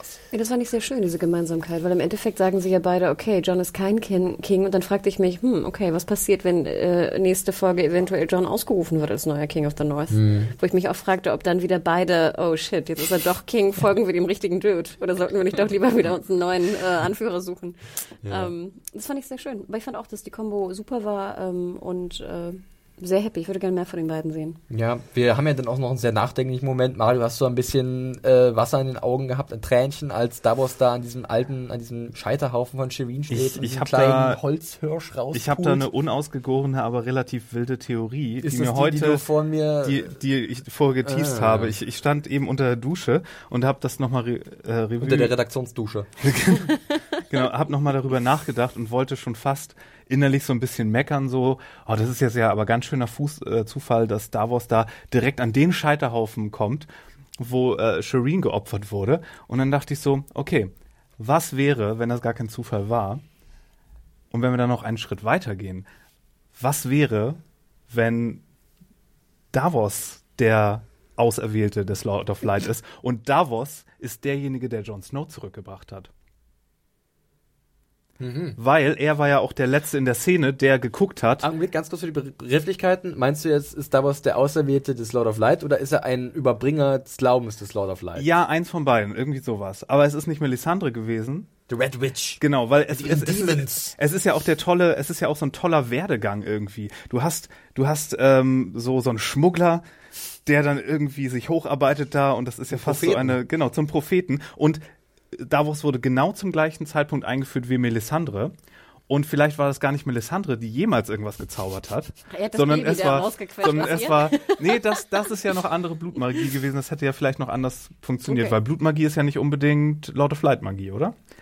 Aber kommt nicht alle ihre Kraft vom Lord of, aber who cares? Naja, egal, aber auf jeden Fall ist Fragt mir dann eingefallen. Nur, Davos dann sich die ganze Zeit auch schon geirrt hat als Prophet wegen Stannis, ne? Ja, ja, genau. Aber, aber er hat ja so Stannis gebackt auch und, äh, aber als er sich wünscht, er ist ja zu Melisandre gegangen. Ja. So, ich wünsche mir so sehr, dass du Jon Snow zurückholst. Er ist in der Szene auch der Letzte, nachdem Melisandre schon gegangen ist, der nochmal auf John guckt und sagt so, hm, schade, ich hätte jetzt so gerne, dass du zurückkommst. Ich glaube, da ist also was. Mario im, sieht da einen doppelten Busch. Boden, finde ich nicht, ja. finde ich interessant auf jeden Fall. Und der Lord of Light hat ihn jetzt zu dieser Stelle geführt, um die falsche Prophetin oder die falsche äh, ja, ja, Hexe da, weil, weil das, das Beste daran ist ja, dass es jetzt zum, doch noch zum Clash vielleicht zwischen ja. zwischen Davos und äh, Dings kommt, weil das ich stimmt, glaube, er hat da so eine Idee, wer da vielleicht ein Feuerchen gezündet hat. Ja, also ich finde, das ist wirklich spannende Überlegungen. Das, das eröffnet neue Türen. Äh, könnt ihr uns gerne schreiben, was ihr davon haltet, ob ihr vielleicht auch schon Indizien in der Richtung gesehen habt. Äh, für mich ist Davos nach wie vor eher so dieses Herz, ne? Das, ja, das halt absolut. Halt ich bin auch der Onkel nicht, Davos. Ich bin auch noch nicht äh, sicher, wie ich das finde, wenn sich das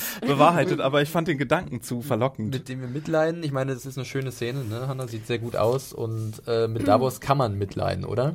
Absolut. Und ich meine, dieser Hirsch ist ja auch einfach so goldig. Wie das sah auch so niedlich aus. Und er behält ihn ja auch. Wie ihr schon angedeutet hattet in der letzten Szene, wo er dann Melisandre betrachtet, äh, hat er den Hirsch noch in der Hand, soweit ich gesehen habe. Da ist, da ist was, Schlacht, da, ne? da brodelt was in ihm. Aber wie gesagt, ich habe noch gar nicht so viel darüber nachdenken können, über diese Theorie. Aber wenn euch irgendwas einfällt noch aus den vergangenen Staffeln, was irgendwie verdächtig ist, dass irgendwie ähm, Lord, da, Davos äh, Lord of Light at zanejunkies.de äh, schickt alles. Ich glaube, als, als, sie das Baby doch rausgequetscht hat, war er doch auch dabei. Ja, genau, er war der Zeuge, er war der Zeuge bei der Geburt. Der Patenonkel sozusagen. Genau, das ist ja auch schon... Ähm, Interessant.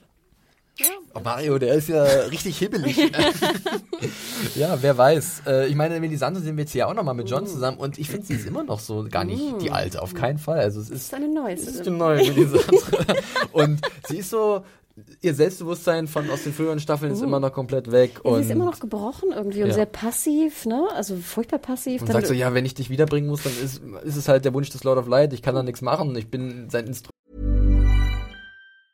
Normally, being a little extra can be a bit much, but when it comes to healthcare, it pays to be extra.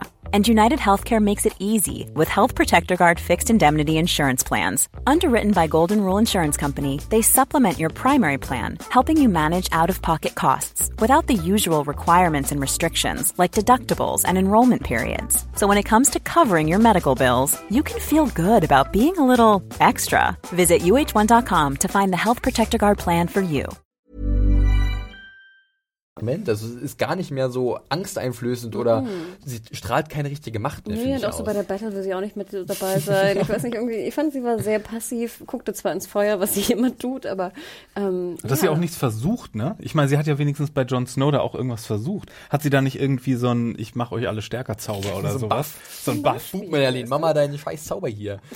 äh, ja, du kannst okay. ja wenigstens versuchen, meine Güte. Ja, ich, ich meine, wenn sie Blut, wenn sie Blutmagie gemacht hat und alles Mögliche und irgendwas was mit, mit Aussehen machen kann, dann kann man doch wenigstens mal was. Aber es ist interessant, wenn jetzt, es ist interessant, wenn Melisandre jetzt so ein bisschen entmystifiziert wird und auf der anderen Seite man trotzdem nach wie vor diese mystische Komponente hat mit der Wiederbelegung von John, woher die kommt. Da gibt es ja nach wie vor so viele Theorien, Direwolf. Da habe ich glaube ich letztens eine E-Mail bekommen. Der User Tizian auf unserer Seite hat mir auch mal eine Private Message geschickt mit dieser Theorie nochmal vor Ewigkeiten. Äh, auch nochmal danke dafür.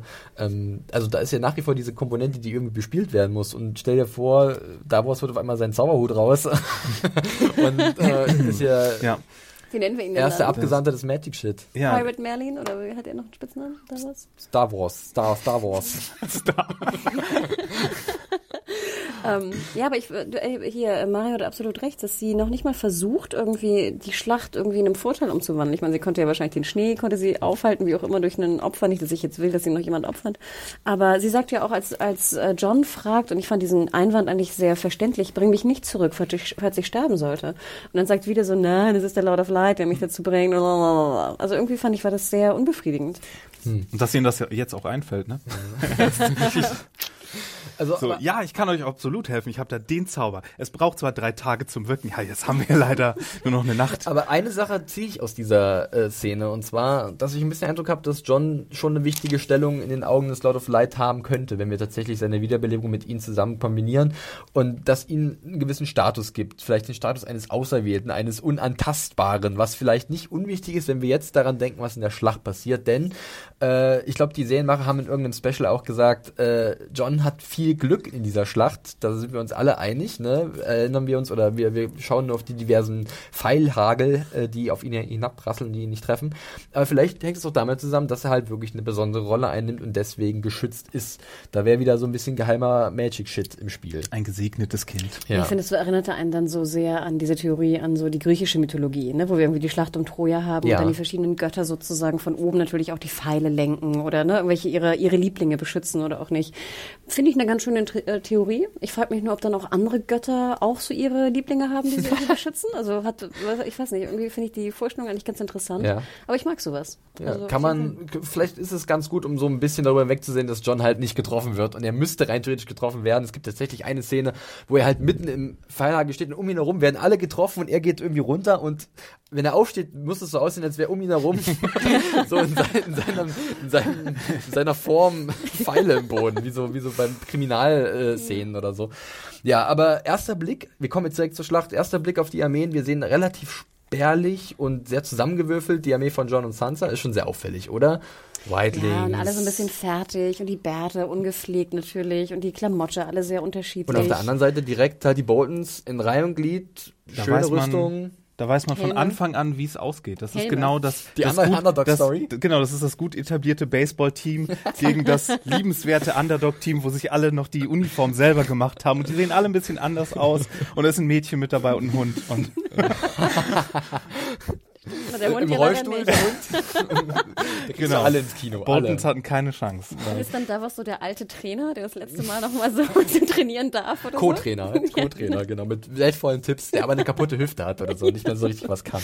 Aber das Schlachtfeld sieht cool aus, du hast diese brennenden mm. Kreuze, wir haben sie erwähnt und es ist wieder diese... Also ein bisschen das Madonna-Musikvideo. like a prayer. Ich sehe die gerade in ihrem Büstenhalter ja, durchs Bild. Ich sehe Ramsey da so raustanzen kommen. Okay, wir nehmen gerade diesen extrem epischen Moment senden. jede Form der Entschuldige bitte. Das ist überhaupt nicht schlimm, dafür sind wir hier. Ich hoffe, ihr habt euren Spaß dabei, liebe Zuhörer und Zuhörerinnen. äh, aber ganz klar, es ist eine intensive Szene und äh, alle erwarten jetzt den großen Knall. Und auf einmal kommt halt äh, Ramsey angeritten äh, und hat halt also Rickon angetrabt. So, angetrabt, ja, so Rickon an der Leine mhm. tatsächlich. Und es sieht so aus, oh Gott, wird er ihn jetzt umbringen, töten? Naja, das wäre doch auch nicht irgendwie Ramsey seine Art. Dann befreit er ihn und sagt, okay, du kannst zu deinem Bruder, der ist da am anderen Ende des Feldes. Ja, ich, ich wäre erstmal verwundert, dass Lincoln noch einigermaßen äh, gut aussah in Schuss. Er sah mhm. nicht gefoltert aus oder so. Ich ja, dachte, das, äh, fast ein Kopf größer als Ivan ja, Sehr schön, als Man hat ihm offenbar so seine Zunge rausgeschnitten ja. zwar. Seine süße äh, Singstimme, Mario, werden Sie nie hören. Wir werden die Maggie Simpson von, von Game of Thrones. Ich dachte ja, dass er zumindest, wenn er dann sich umdreht und den Pfeil auf ihn zukommen sieht, dass er dann noch irgendwie sowas wie, oh shit. so ein Comedy-Exit aus der Serie. Das auch sehr schön, wie Ramsey wirklich sagt, so ja, small boy, und dann ist er in halbem Kopf größer, ja. ne? Hm, naja. Aber ja. ja. er macht ihn frei und ich liebe das immer, wenn Ramsey da so dieses äh, horizontal liegende Messer rausholt hinter seinem Rücken. Mhm. Ne, das finde ich immer sehr schön. Und ich dachte wirklich, aber er, er, er schlachtet ihn jetzt ab. Mhm. Ich hätte okay. eher darauf geschätzt, dass er ihm die Kehle durch. Er hätte ihn äh, ja auch so, diese Provokation wäre, hätte ja vielleicht auch funktioniert, wobei. Dadurch, dass halt Wiccan dann losgeschickt wird, ist ja John noch wesentlich mehr provoziert und reitet erst los. Natürlich, aber ich denke ja auch immer, ich meine, klar, Ramsey ist ein sehr guter äh, Pfeil- und Bogenschütze, ja, aber im Endeffekt. Es ist etabliert. Da normalerweise denke ich ja, wenn jemand irgendwie, ich weiß nicht, 200 Meter entfernt ist und zickzack läuft, den noch zu ja, treffen. Ja, wenn, wenn er zickzack läuft, da sagst du was. Also ich, ich bin bereit, ich habe ja auch in meiner Review geschrieben, dass alle wahrscheinlich gesagt haben, Junge, mach irgendwie irgendwelche Haken, aber ich habe ich habe jetzt einen Punkt, wo ich sagen kann, äh, warum er halt am Ende nicht mehr zickzack läuft, sondern gerade läuft.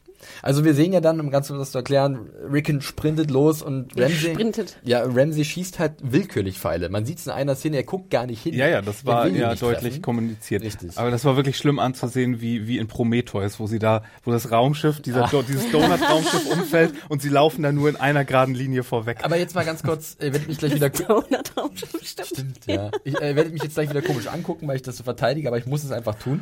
Und zwar, äh, stellt euch vor, ihr seid Rick in der Situation. Das ist ja immer ganz wichtig. Es ist ein junger Bursche, der auf dem mit Pfeilen geschossen wird, der nicht weiß, dass die Pfeile natürlich noch nicht treffen sollen, aber die schlagen halt neben dir ein. Und du siehst vor dir deinen älteren Halbbruder, der dir rettend entgegenkommt.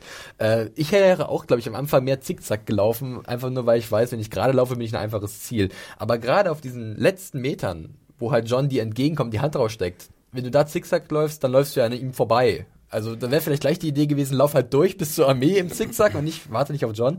Aber deswegen glaube ich schon, dass Rickon dann einfach nur das Ziel vor Augen sieht, gerade sprintet und dieses Zeitfenster, und wir wissen, dass Ramsey ein guter Bogenschütze ist, wir sehen es auch nochmal in der Episode, äh, das reicht Ramsey komplett aus, um Rickon niederzustellen. Es ist ja auch wirklich egal. Ich meine, bei dem Geschwindigkeitsgalopp, den John drauf hatte, hätte er damit ausgestreckter Hand Rickon aufgesammelt, da hätte er ihn auch gezweiteilt mit seinem Arm. ja, so. es gibt da so eine Technik, da kannst du ihn so hochziehen. Nee. Doch, doch, doch, doch, sehe ich kein Problem. Aber apropos hochziehen, ich fand es auch sehr schön, wie John äh, erstmal auf das Pferd springt.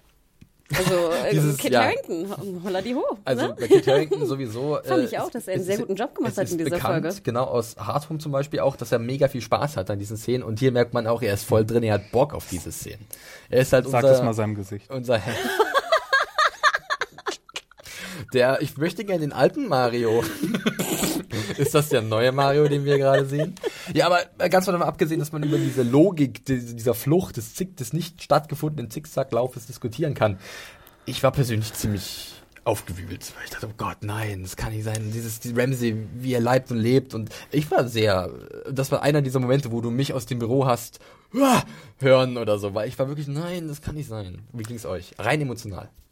Mm, also ja, hm. also was ich sehr schön fand, war, dass Ramsey auf seiner Schusshand, ich weiß nicht, wie das heißt bei Pfeil und Bogen, auch so, ich weiß auch nicht, wie man das nennt, das müsste mir so ein Pfeil und Bogen-Experte äh, sagen, so ein, man sah schon am Anfang, dass er diesen, wie so ein Leder-Halbhandschuh trägt. Ja, das ist aber, glaube ich, haben Bogenschützen genau. generell als Schutz das, auch ne, so, weil so die Sehne ja, die ja sonst, glaube ich, irgendwie auch Genau, und das fand ich einfach sehr, sehr schön. Und das hatte ich vorher bei Ramsey, ist mir jetzt nie so wirklich aufgefallen. Das kann sein, dass er es immer trug, aber jedenfalls, also das fand ich sehr schön. Deswegen dachte ich mir auch schon, dass irgendwas wahrscheinlich mit Pfeil und Boden dann doch noch passieren muss. Ähm, ich dachte mir so, okay, was auch immer, ob er ihn jetzt trifft, ob Zickzack oder nicht. Diese Entscheidung, dass John dann losreitet, also das tut, was Ramsey äh, will, diese Provokation in dem Sinne wahrnimmt, äh, da habe ich immer so gedacht, nein, John, tu's nicht, nein, John, tu's nicht. Also ich war schon emotional involviert, obwohl es auch irgendwie hundertprozentig klar war. Da war jetzt keine wirklich große Überraschung drin, dass dann auch Ramsey, äh, dass Rickon dann noch getroffen wird, fand ich auch keine Überraschung. Wo ich aber wirklich dann, ich weiß nicht, ob wir zu diesem Moment schon kommen, wo ich dann wirklich dachte, jetzt stirbt John, weil dieser Moment, wie er sich da hinstellt, sein, sein Schwertgurt äh, fallen lässt. Der Heldentod Aragorns. Genau. Und ich dachte mir so, ach perfekt, jetzt stirbt wirklich äh, John in diesem perfekten Tod. Weißt du, eine, eine Armee von, von Kav Kavalleriereitern kommt auf ihn zu und er geht sozusagen, er stirbt den Superheld. Und das, der Hintergrund ist so verschwommen und es ist morgen. Der Score setzt genau, ein, es ist Genau, die. Musik war sehr, fand ich, so, so todmäßig. Also es war, es hätte eine perfekte Abgesang. Musik sein können, genau. Und da dachte ich wirklich, jetzt stirbt John. Die haben sich alle angeschlichen hinter ihm, aber das hat er alles nicht mitbekommen. Ach, der hat ausgeblendet. Ich glaube, das ist mir alles zu rational. Nein, ich weiß. Also, ich nein, nein, wir, wir, wir, wir, wir triezen dich doch nur. Das war Nein. ja auch sehr schön und ja alles. okay. Und Aber übrigens auch mein, mein, eine meiner Lieblings insgesamt äh, Ramsey-Szenen. Ja. Weil ähm, das war komplett charaktergetreu Ja. mit seinem Sadismus. Es war selbstsicher, es war, äh, es war ein, ein wunderschönes Ding. Ja. Da gebe ich Schade um, wenn's Ri nicht- schade um Rickon. Schade um Maggie, Aber- äh, wir werden ihn nie singen hören, den Rickon. We knew thee well. Nee, das stimmt ja gar nicht. Das stimmt nicht wirklich. Ja, aber du hast es angesprochen. John steht da, zieht Longclaw und ähm, auch kleiner, kleine Info nebenbei, das haben sie tatsächlich so gefilmt. Da sind tatsächlich 40 Reiter auf John, also auf Kit Harington zugeritten und haben dann wahrscheinlich im richtigen Moment die Gasse aufgemacht. Äh, um halt Das war nicht- auch Kit Harington? Es war Kit, Kit Harington, ja, Holy komplett. shit, Das haben sie so okay. gedreht. Also das, das war, äh, also ich werde noch mal ein Video verlinken. Das ist so ein Blick in die Episode. Das ist, glaube ich, mal 10 Minuten lang oder so. Wahnsinn. Also was die da aufgefahren haben, sie Als haben Manager von Kit Harington hätte das, glaube ich, nicht zugelassen. Als Versicherungsbeauftragter oder so. Der hat ja jetzt. Zeit auch, glaube ich, viele Theaterstücke, wo er auftreten muss und so. Ähm, ja, aber da, das werde ich nochmal verlinken. Schaut da rein. Das ist unglaublich, Wow. was sie da auf die Beine gestellt haben. Aber es geht ja dann erst richtig los. Also Kit ist bereit, beziehungsweise John ist bereit. Und dann kommen aber von hinten seine Leute, ja. super. Und, und der scheppert und knallt zusammen. Ich muss vorab noch sagen, dass John, als er dann natürlich provoziert wird von Ramsey, macht er ja genau den Fehler, du hast es erwähnt. Eigentlich wollte er ja Ramsey locken. Ähm, er kann aber auch nicht zurück in dem Moment, oder? Weil da kommt ja der Pfeilhagel, der erste. Und er muss ja, wenn er nicht, wenn er stehen bleibt oder zurückgeht, wird er, glaube ich, getroffen. Das heißt, er muss nach vorne. Er wäre aber so oder so wahrscheinlich nach vorne geritten, um halt Ramsey zu anzugreifen, wegen Rickon, oder? Haben wir schon, Na, oder die Frage ihr, ist, äh, also, was er, er hätte eigentlich nicht losreiten sollen, ne? Rickon hätte laufen sollen. Das wäre das. So. Also da, genau das, aber ich meine, Rickon liegt tot am Boden und John steht da, mitten auf dem Feld. Ach so, das meinst du. Und dann kommt ja der erste Pfeilhagel. Und dann reitet John los Er und man sieht ganz genau, wo John vorher stand, schlagen jetzt die ja, Pfeile ja, das ein. stimmt. Also Aber er hätte, war er, hätte ja nach, er hätte ja nach links reiten können, wieder zurück. Wie das Donutschiff. Genau. Äh, in, in, in, äh, Dings. Wobei, Nein, das fand ich aber nicht schlimm. Also, Ja. das stört mich nicht. Mir fällt aber auch gerade ein, die haben ganz schön Glück gehabt, dass Ramsey sich so, so verhalten hat, wie er das getan hat mit seinem Pfeil- und Bogenspiel. Weil stell dir mal vor, es wäre wirklich zu der Szene gekommen, die stellen beide ihre Armee auf, Ramsey kommt dahin, stellt sich mit Rickon dahin, gebt auf oder ich schneide ihm die Kehle durch. Hätte Dann gedauert, hätten sie, ne? dann hätten sie entweder sagen müssen, okay, wir geben auf, ja, natürlich wollen wir unserem, nicht, dass bei unserem Bruder was passiert, damit wäre das Ding vorbei gewesen, oder sie hätten sagen müssen, ja, okay, wir wussten, dass das- das passiert, bitte fahre fort, schneide ihm die Kehle durch, dann hätten unsere Helden wie Arschlöcher ausgesehen. Da, von daher sehr Im viel, Endeffekt steht es aber auch dafür, dass Ramsey halt von Anfang an absolut siegessicher ist und egal was kommt, auch wenn die aufgeben, er hat ja am Anfang auch das Angebot gemacht, er würde, glaube ich, alle töten. Also ich glaube, er würde keinen wirklich verschonen, sondern äh, John würde auf jeden Fall sterben, Sansa würde sich behalten, denke ich mal schon, aber der Großteil würde so oder so äh, zur Schlachtbank geführt. So kennen wir einfach Ramsey. Ja, also dann rein ins Getümmel. Es ist der Wahnsinn, was da passiert. Äh, es gibt einen wunderbaren One-Shot, zumindest ist es so ein Fake-One-Shot, wie John halt immer mittendrin ist und ein Pferd rast vorbei, ein anderer wird von einem Pferd mitgerissen. Dann gibt es einen kleinen Zweikampf zwischendurch, Pfeile fliegen. Es ist ja so, dass Ramsey permanent feuern lässt und keine Skrupel zeigt, auch gegenüber seinen eigenen Soldaten. Und äh, Davos da eher noch zurücksteckt und sagt, nein, das können wir nicht tun. Wir können nicht unsere eigenen Leute abschlachten. Äh, und ich möchte einfach mal wissen, wie war euer Eindruck von diesen ersten Minuten dieser epischen Schlacht? Äh, Hanna, du hast ja auch zu mir persönlich schon gesagt, es war für dich nicht sehr angenehm an manchen Stellen, weil es auch sehr brutal war.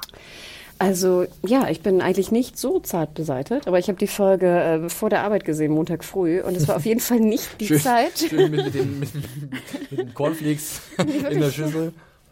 Ähm, ich hatte sogar ein Brot gegessen irgendwie. Ähm, und das war wirklich, also es war mir zu hart. Ich weiß nicht, Montagmorgen noch so Halbschlaf. Äh, boah, also ich, äh, ich habe wirklich mehrfach weggeschaut. Ähm, und äh, natürlich, ich fand, es war, wenn wir jetzt schon mal zum Fazit kommen, es war ein, also nicht Fazit, aber so zur Schlacht kommen, es war wirklich eine, eine wahnsinnig glaube ich, realitätsnahe Darstellung von Kampfszenen. Also ich glaube, ich habe selten, auch, auch ich habe viele Kriegsfilme in meinem Leben geschaut, aber so dieses, dieses Gefühl zu haben, in diesem Getümmel zu sein, nicht zu wissen, wo kommt der Angriff. Wir sehen ja auch die, in diesem One-Shot von, also in dem Fake-One-Shot von, von John auch dieses, weißt du, da fliegt einer hin, einer kommt von hinten, dann wird er umgerampelt von einem Pferd, dann kommt hier einer, kommt da einer. Also diese totale Verwirrung. Ich glaube, du weißt ja auch gar nicht innerhalb von Sekunden oder Zehntelsekunden, wer greift dich gerade an, wer ist gut, wer ist böse. Ne? Also ich glaube, dass diese, diese Verwirrung in einer Schlacht, glaube ich, wurde einfach wahnsinnig spannend dargestellt. Und auch dieses Blut und die Köpfe und Appebeine und was auch immer da alles rumflog. Das Einzige, was ich da nicht verstanden habe, war, es wirkte fast so, als wäre dann so ein Cut und auf einmal haben wir einen riesen Leichenberg. Ja, die Leichenberge, die haben sich auf einmal sehr schnell getürmt. Äh, darauf gleich, Mario, du hast dich vorhin schon als kleiner, das ist nicht abwertend gemeint, Schlachtenmuffel geoutet.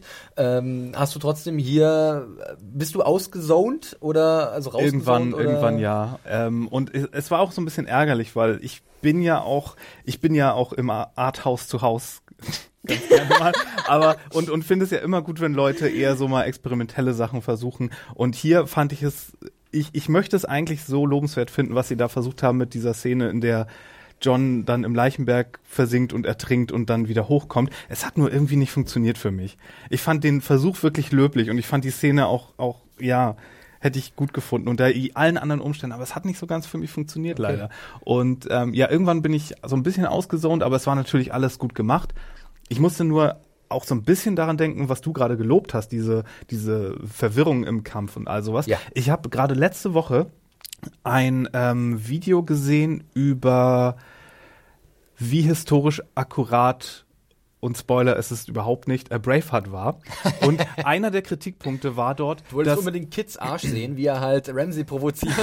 Nein, einer der, einer der Kritikpunkte da war, glaube ich, dass die Schlachten halt genauso hier waren wie hier, dass die, die Leute aufeinander einfach reinlaufen wie in so einem Moshpit und dann ist riesige Verwirrung und keiner weiß, was los ist und ein paar sind dann tot und ein paar leben. Und dass das irgendwie überhaupt nicht das dass das stimmt. nicht so funktioniert so wirklich. Also das ist so, ein, so ein bisschen ge geregelter äh, okay. schon ablaufen müsste.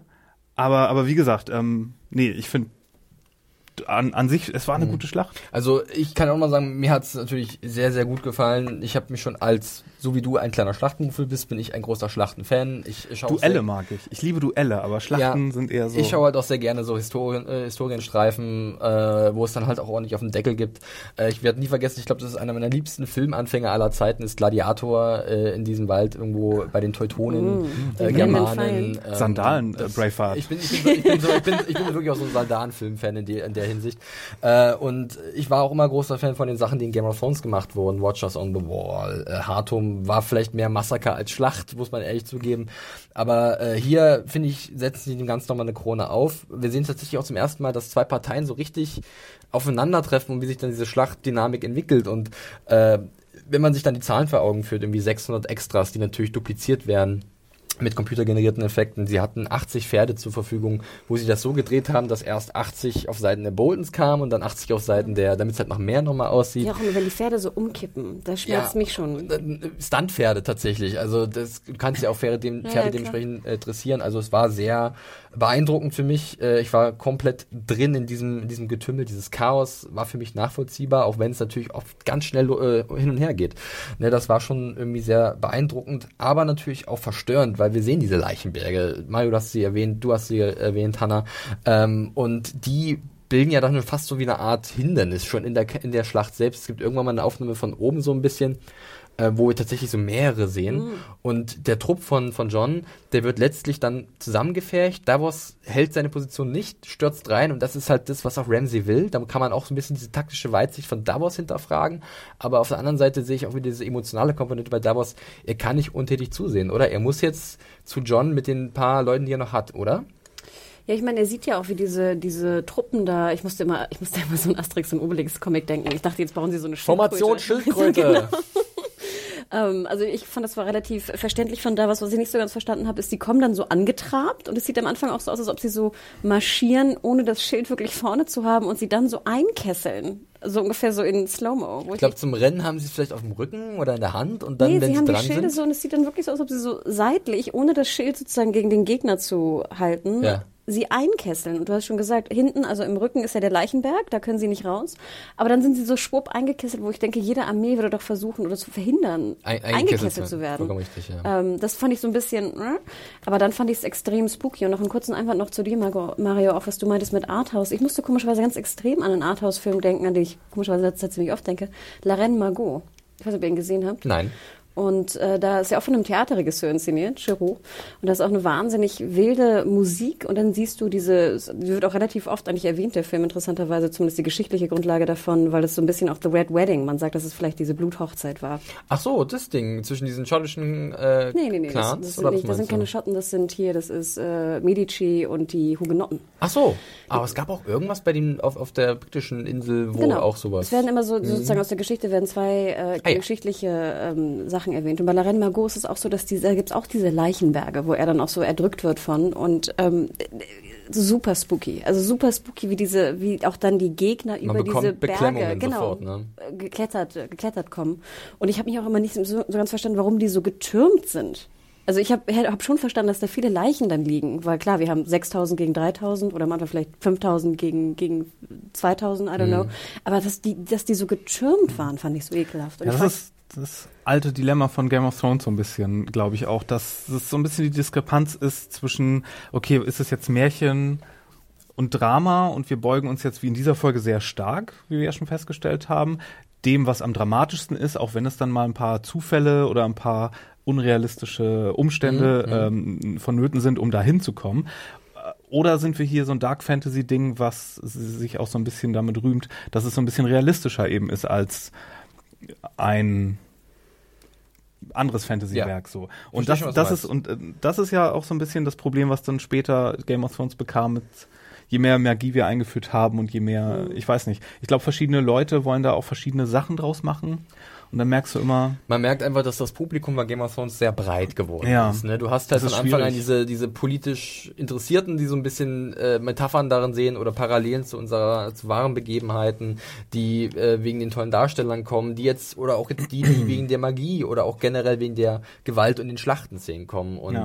äh, klar, die, die jetzt wie ich zum Beispiel so eine äh, epochale Schlacht sehr feiern und äh, begeistert und mitgerissen sind, die freuen sich. Ich kann auf der anderen Seite natürlich auch die Leute verstehen, die sagen, ja, tut mir leid, ich kann einfach nicht ähm, diese Kritikpunkte ausblenden. Ich muss da etwas rationaler rangehen, weil die Serie, was ich auch schon gezeigt hat, dass sie sehr klug sein kann und solche Fehler halt nicht macht.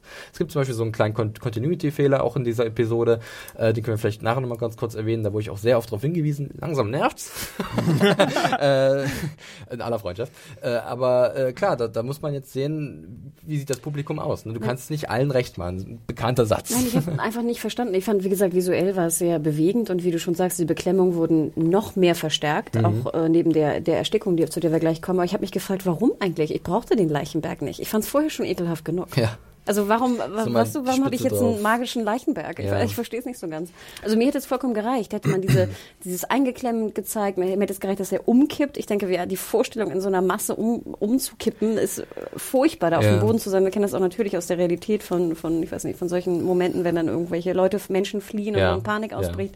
Also war furchtbar, schrecklich, war toll dargestellt.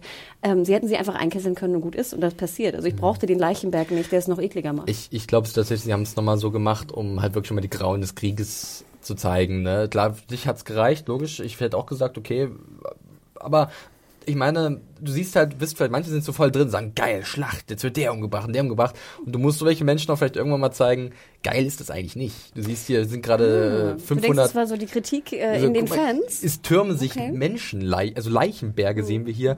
Jemand hat seine Extremitäten verloren, hat keine Beine mehr und es wird nur noch wild aufeinander eingestochen. Da ist nichts Glorreiches dran, ne?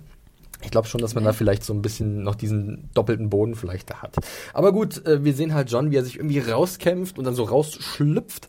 Boah, und, ja, da muss äh, auch Luft holen. Ja, ich glaube, da haben alle mal ganz kurz durchgeatmet und dann hören wir kein Orkhorn, sondern irgendein anderes Horn. Gondor. Oder Rohan, so die Reiter von Rohan, Was ja. sagtest du da genau? Gucke am Morgen nach, was war es, nach Westen? Wir müssen aber noch klären, ob das Westen oder Osten war. also auf jeden Fall blicken wir Richtung einem Bergkamm oder was das ist und da stehen halt, oder da kommt auf einmal Nein, eine vor allem, riesige... Das, das, du hörst das Horn, dann siehst du den Schnitt und siehst die Flagge von Aaron so im Wind. Ich bin äh, heute in hellblauen Aaron-Tracht äh, gekleidet irgendwie so ein bisschen. Äh, ja, die Knights of the Whale sind da. Und da stehen halt Littlefinger und Sansa und die Kavallerie kommt angerockt und ja, fegt da durch, durch Ramses letzten Truppen. Und bei ihm sieht man schon so ein bisschen Mist. Doof. Das war es jetzt wahrscheinlich, oder? Ja, und dann sehen wir relativ schnell, wie John und Wun Wun, der es ja leider nicht geschafft hat, sich da auch irgendwie durchzu. Äh Warum hat man Wun Wun keine Waffe gegeben? Ja, das ist halt auch so ein Weil Ding, dieses ne? ganze Ding, wo sie da im Runden stehen, das hätte er so weggefegt, wenn er er, seine. Keule, wenn er seine Keule gehabt hätte. Ich dachte auch, wo ist denn noch Ja. einfach ein Baumstamm? Weißt du, hinter euch ist ein Wald, gedacht, einfach ein ja. Baumstamm und dann hast du, weißt kannst du Keule. so alle weggerottern. Wie viele Wunwuns braucht es um eine? Eine Glühbirne einzudrehen. Nein, aber wir sehen ja dann relativ schnell auch, wie, wie John sieht, dass Ramsay scheinbar flieht Ja. und äh, er, Wun Wun und Tom und dann hinterherlaufen. Korrekt, richtig. Äh, zwei Dinge noch. Tormund äh, battelt sich so ein bisschen mit äh, Small John Amber, was ja auch so diese Idee ist. Tormund der Überweitling gegen den Amber, der halt komplett was gegen Whitelings hat, der ja auch diese Infanterie anführt. Wer regiert den Norden, ruft der, glaube ich, Who rules the North? Und ich fand den eigentlich immer ziemlich cool, den Small John irgendwie, weiß auch nicht warum, äh, vielleicht weil er auch so ein bärtiger, kantiger Typ ist. Und dann, ich glaube, ich wird er tatsächlich auch umgebracht. Er wird ja dann die Kehle gebissen, dann kriegt er noch so ein Dolch ins Gesicht von Tormund, aber es ist so ein Wer beißt ihm denn in die Kehle? Tormund tatsächlich. Ach Tormund so. ist erst am Boden und dann gibt's ja diesen, diese Wendung mit, den, mit der Reiterei und dann ist Tormund auch wieder komplett aufgestachelt, springt hoch und Headbutt und beißt ihn halt in die Kehle, so ein bisschen wie Rick Erinnere ich mich äh, in. The Walking Also ich habe Dead. weggeschaut, aber ich sehe nachher, Tormund hat eine blutige Nase. Ich Der war komplett, dem, ja, von aber dem ich glaube, er hat ihn tatsächlich äh, fertig gemacht. Und dann natürlich das, was ich vorhin meinte, ähm, ich bezweifle, dass halt, also es ist für mich immer schwer vorstellbar, dass Sansa eine Situation John sieht in diesem Getümmel. Aber wir sehen halt John, wie er so rausguckt, komplett entgeistert ist, weil die Reiter kommen. Und Sansa lächelt halt so ein bisschen, weil sie weiß, guck, wir haben es geschafft. Aber dann guckt sie so komisch weg, weil sie, glaube ich, John erspielt und merkt so, ja, der ist gerade fast gestorben. Also da so habe ich mir da auch Ach, diese. ich dachte, sie guckt komisch weg, weil Ramsay wegreitet. Ne, da, da weiß ich nicht. Nee, also ich habe das wirklich, weil das war so, diese Schnittfolge war halt Okay. Sansa, John, Sansa. Und dann dachte ich, okay, jetzt kommt hier der Gewissensbiss so. Das war ganz schön eng. Und dafür hat sie fast ihren Bruder geopfert, um jetzt diesen Überraschungsmoment Also sie hätte sich gewünscht, dass er erstickt, sozusagen. Nee, nicht gewünscht, sondern sie hätte es vielleicht, glaube ich, sogar in Kauf genommen, um im Endeffekt dann Ramsey komplett aus der Reserve zu locken.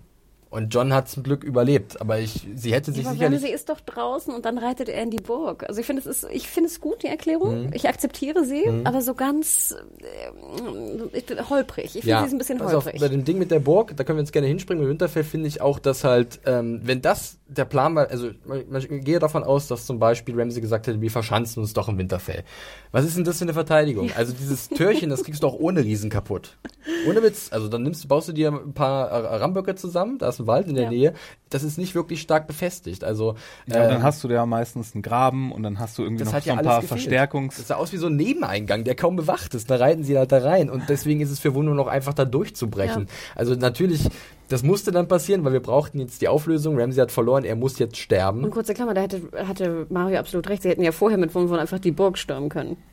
Ja, da wären sie ja nicht durchgekommen durch die Soldaten von Ramsey oder wann vorher, meinst du jetzt? Nee, vorher, also sozusagen bevor die Battle, bevor die Schlacht draußen war, hätten sie auch sagen können, wir belagern jetzt äh, äh, Winterfell Ja. und wir müssen noch nicht mehr einen Rambock bauen. wir Aber, versuchen ja, Wun ein bisschen zu schützen ich- und der haut einfach ins Tor rein. Das, das ist, das Nee, stimmt, aber ich glaube fast, ganz kurz, ich glaube fast, dass äh, vor Winterfell eher noch ein Lager war von den Boltons, weil wo willst du denn 6000 Leute unterbringen? Also ich denke schon, du wärst nicht so einfach an das Ding rangekommen. Ähm, und dann hätten sie sich verschanzt, da hätten sie sich irgendwie alle reingesammelt. Aber ich denke nicht, dass sie so einfach zu dem Tor hätten laufen können, weil du bist ja in der Unterzahl und wenn du in der Unterzahl bist, ist es schon mal ziemlich unclever zu belagern, weil dann wirst du halt schon von den Mauern ab, abgefrühstückt, von Bogenschützen und so. Nee, das hätte so nicht funktioniert. Es war nur komisch, dass es am Ende irgendwie, äh, dass es so hieß, äh, ja, okay, ähm, wir müssen jetzt diese Belagerung machen, auch wenn, oder wir müssten jetzt mit den Leuten von Aaron die Belagerung machen, wenn Sansas Plan jetzt nicht gewesen wäre. Aber dann hängt es trotzdem an Wunwun. Ja, ja Aber ich, egal. Ich bin der Meinung, dass das Tor auch ohne Wunwun irgendwie gefallen, also zum Einsturz gebracht hätte Ja. werden können. Naja, aber wir sehen halt dann, dass Wunwun nochmal alles gibt. Äh, ich muss ihn auch mal nochmal namentlich erwähnen, weil Wun Wun ist so ein kleiner Liebling in der Redaktion. Wirklich äh, gespielt von Ian White. Äh, übrigens, kleiner Fact nebenbei, äh, der hat auch schon Gregor Clegane gespielt, und zwar in der dritten Staffel. Ach was. Gregor Clegane hatte ja drei Darsteller. Ich glaube, Conan Stevens war der Erste, der in der ersten Staffel dieses Pferd enthauptet hat, als er von Loris besiegt wurde. Ähm, und äh, dann gab es halt noch in einer ganz kleinen Nebenrolle in Harrenhal hat halt Gregor, wurde Gregor Clegane von Ian White gespielt. Spiel, spielt, spielt er auch jetzt den Zombie Martin? Äh, Nee, das ist, nee, nee, das ist äh, nach wie vor Haftor Haftor Björnsson. Björnsson, genau. Äh, aber Ian White hat auch, glaube ich, hat schon mehrere Riesen gespielt, den anderen auch. In, in Watches on the Wall hat er einen Riesen gespielt und auch ein paar äh, White Walker oder sowas. Also der ist da ordentlich mit Das ist ein dabei. richtiger Character-Actor. Ja. Ich fand auch echt interessant, dass der Tod von Wun Wun ging mir näher als der Tod von Hodor. Oder jetzt müssen wir doch, Oh, jetzt aber jetzt, jetzt müssen wir doch hier keine Algorithmen aufmachen. Also Wirklich? Das ist ja fast schon pietätlos, Nee? Hannah. Nee, also so weit würde ich nicht gehen. Also ich fand Wun Wun natürlich stark. Ich fand es cool, wie er nochmal alles gibt. Er sieht dann aus wie so ein Igel, weil er überall Ja. diese, diese Stacheln hat. Und dann äh, kämpft er halt den Weg so frei. Käse oben drauf oder so. so kleine Häppchen und Weintrauben. Und dann sieht man aber auch, da gibt es diesen schönen Moment zwischen ihm und John nochmal, wo John halt komplett blutverschmiert auch da ist und anguckt und Ramsey zeigt halt nochmal, ich bin der Meisterschütze und schießt ihn ins Auge. Und da haben sich auch ein paar gefragt, warum schießt denn Ramsey nicht auf John? Da ich, nee, weil dann hätten wir kein Drama. Es ist halt immer noch eine Serie. Ihr wollt eine dramaturgisch, dramatische Geschichte haben. Und wir müssen irgendwie rechtfertigen, was wir später mit Ramsey machen. Deswegen müsst ihr ihn jetzt noch mal so ein bisschen mehr hassen. Eben, so ist es. Er muss jetzt, äh, anders ist es wirklich eine ganz einfache Formel. Wun Wun geht uns nahe, zum Beispiel Hannah sehr. Also ganz ehrlich, der Tod von Hodor hat mich äh, von Hodor persönlich nicht so getroffen, sondern eher natürlich von der Auflösung hat es mich emotional erwischt, von Hodor und Not the Door. Ich Aber möchte jetzt ein Hashtag Okay. Team Hodor oder ein Hashtag Team Wun Wun hören wirklich? von, von unseren Zuhörern und ich bin ganz Zuhörerinnen. verwirrt, dass ihr nicht auch Wun Wun wie lieber mochte der Ich mag Wun Wun wahnsinnig gerne, aber Hodor ist halt Hodor. Sorry. Sorry. Warum entschuldige ich mich? Nein, ich stehe zu Hodor. Da muss man jetzt aber auch echt nicht so eine, so eine Nein, Gleichung aufmachen. So, oh. Hodor, den mochte ich 6,9, aber den Wunwun 7,2. Das ist schon ein anderes Mögen. Also stimmt, da hast du recht, äh, Mario. Wir können, wir müssen da keine Skala öffnen. Wir können beide sehr schmerzlich haben vermissen. die, wir haben die anders lieb, aber wir haben die beide lieb. Ja, aber dann sagt er, also Ramsey sieht ja schon, okay, wir haben eigentlich verloren, aber ich möchte jetzt noch meinen Zweikampf haben, ist das noch drin? Und alle gucken so, was ist los? Das ist auf keinen Fall. Fand ich aber auch sehr geil, ich habe gelacht. Ja, schon so ein bisschen. Es ist halt nach wie vor dieser selbstsichere Ramsey bis zur letzten Sekunde. Und dann schießt er nochmal auf John mit drei Pfeilen und er wehrt das halt ab mit diesem Schild. Das war auch irgendwie ziemlich cool. Das war eins von hier, unserer Freundin, von Lady Bear Island da. War, da, oder war das nicht ein. Stimmt, das war ein, Nee, das es war war, ein Bär. war ein aber er, Mormon-Bär, er hält ihn ne? sozusagen schräg. Ja. Deswegen Ich habe erst Bär überlegt, ist das so eine Abwandlung des Stark Wolfes, was ist ja auch Sylt? so ein Nein, bisschen, das war also des Sylt. Direwolves. es ist Sylt. Sehr gut. Sehr gut. Nein, es war, glaube ich, keine Ostseeinsel, die wir Nein, da das war gesehen der haben. Bär, der sozusagen, also nach unten, also es war quer. Also ha- haben die Mormons ihren Teil ge Yep. gebracht, auch wenn wir keine Bärenkrieger gesehen haben. kurz das- Die das habe ich Erinnerung- vermisst. Wo waren die 62 glorreichen Bären? Ja, ein, einer hat sein Schild verloren. Genau an der richtigen Stelle. Genau an der richtigen Stelle. Habe ich vergessen, was ich sagen wollte. Damn. Hm. Ach ja, doch. Ich musste unheimlich an hier das Telltale Game denken, weil ich immer dachte, äh, die Pfeile kommen ja so halb durch das Schild, wo ich dachte, habt ihr nicht aus äh, von denen, weißt du, von wo es bei dem Game geht, das Schild von denen, wo es nicht durchgeht? so. Ach, bisschen kompliziert gesprochen. Ja. vielleicht. Erinnerst du dich? Nee, gar nicht. Bei Telltale, bei dem Game, Ja, ja, das, Game das, of das Thrones. Spiel war, aber ich kann mich leider da nicht geht es doch um die, das Holz von der einen Ach so, Haus. Ironwood. Ironwood, ja, genau. dieses, ja, das wäre natürlich cool gewesen. Ne? Und da kommen, da kommen keine Pfeile durch, genau. Und hier aus dem von, Bear Island kommen halt. von den Foresters aus Ironraft. danke, Ja. danke für die, für die Namen. Gut. Aber es war cool. Ich fand es eine sehr coole Szene. Ja, und dann scheppert's aber richtig bei Ramsey, ne? Der, Ja, und er den- holt dann aus mit diesem Schild und haut ihm so dermaßen in die Fresse. Und ich dachte, Und, yes. und dann zermatscht er ihn ja teilweise schon. Also es ist wirklich pure Gewalt und John ist halt nicht mehr John. Er lässt halt komplett los. ist Aber ja der neue Job. ihr hättet gerade Marios Pose sehen müssen. Er hat gerade die Finger so an die Seite seines Kiefers gepackt und äh, sehr in in investigativ gewirkt auf mich. So ein bisschen ja, die Beckmann-mäßig. Geste muss ich noch üben. Ja, und er, er, also er prügelt auf ihn ein und dann kommt, dann steht auf einmal Sansa da. Ne? Sie hat es auch da reingeschafft äh, in, äh, in ihre alte Heimat, ja, äh, endlich zurück an alter Wirkungsstätte. Äh, und John hält inne. Und äh, ich habe die Frage dazu, also für mich ist relativ klar, warum er innehält, aber habt ihr so ein bisschen daran gesehen, dass er jetzt Anstand zeigt, ihn nicht vor ihren Augen zu zerprügeln, oder war das wirklich nur, okay, stimmt, das ist dein, dein Ramsey, also du musst ihn bestrafen, nicht ich. Das obliegt nicht mir. So habe ich das nämlich interpretiert. Ähm, das, was er dir angetan hat, das kannst du ihm jetzt zurückzahlen. Du hast diesen Krieg auch entschieden. Und das ist jetzt deine Trophäe in Anführungszeichen. Ach echt? Ja, so habe ich das für mich gelesen, dass halt John da sieht, es ist nicht mein Recht, Ramsey zu töten. Das obliegt Sansa. Ich dachte eher, dass er ihn sozusagen verschonen will eigentlich und dann deswegen auch fesselt und einsperrt ähm, und Sansa aus ihrer Entscheidung heraus ihn umbringt also durch ich, die Hunde. Ich, ich, war schon ziemlich auf der Seite, dass John ihn in dem Fall doch fast umgebracht hätte, hm, wäre okay. Sansa nicht da gewesen, weil er hat auch Rickon getötet und es war halt nicht mehr John, es war halt so wie so ein Tier, wie so ein wilder, der halt einfach nur drauf einschlägt. Mario, hast du da irgendwie was drin gesehen oder ist dir das verkopft? Mm, ich weiß nicht, ich habe die ganze Zeit darüber nachgedacht, wie sehr ich das anders gemacht hätte. Oder beziehungsweise wie sehr ich dachte auch, dass das ganze Ende. Ich habe mich gefragt, ist, kommt das dann so wirklich in George R. R. Martins Büchern vor? Weil es wirklich so überhaupt nicht danach riecht.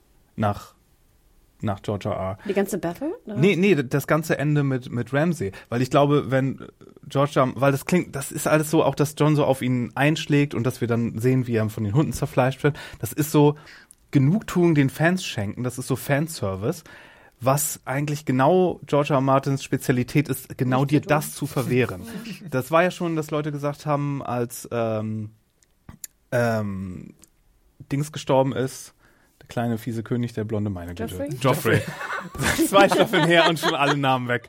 Ähm, dass der gestorben ist, äh, dass sein Tod nicht brutal genug war, dass man den, den Leuten das nicht gegeben hat, sondern dass man ihn auf diese mehr oder weniger subtile Art hat dahinsiegen lassen. Und ich glaube, ich hätte ja gedacht, dass in dem Moment, wo er seine Fälle wegschwimmen sieht, dass er sich einfach umbringt und dass die Genugtuung des äh, Ramsey-Besiegens komplett genommen wird. Und mhm. das wäre perfekt gewesen. Er hätte, er hätte in dem Moment, wo die reinkommt zum Schloss, hätte er sein Messer nehmen müssen, sich selbst die Kehle mit einem Grinsen, Grinsen, mit einem ja. Grinsen durchschneiden müssen ja, und ihm komplett die Genugtuung nehmen und den Leuten, die auch irgendwie so eine sadistische Szene da haben, äh, ja, denen das, das Das, das wäre, das wäre sehr viel mehr George R. R. Martin gewesen, finde ich. Glaube ich, würde ich so einschätzen. Gut, aber es ist ja nicht seine aber Serie es ist nicht so seine. Und, und ich, ich bin aber sehr gespannt. Ich wäre sehr gespannt zu erfahren, ähm, wenn ihr dann irgendwann mal nächstes Jahr in den Genuss davon kommt von The Winds of Winter, mh, zu sehen, wie das sich im Buch ähm, mhm. dann verhält.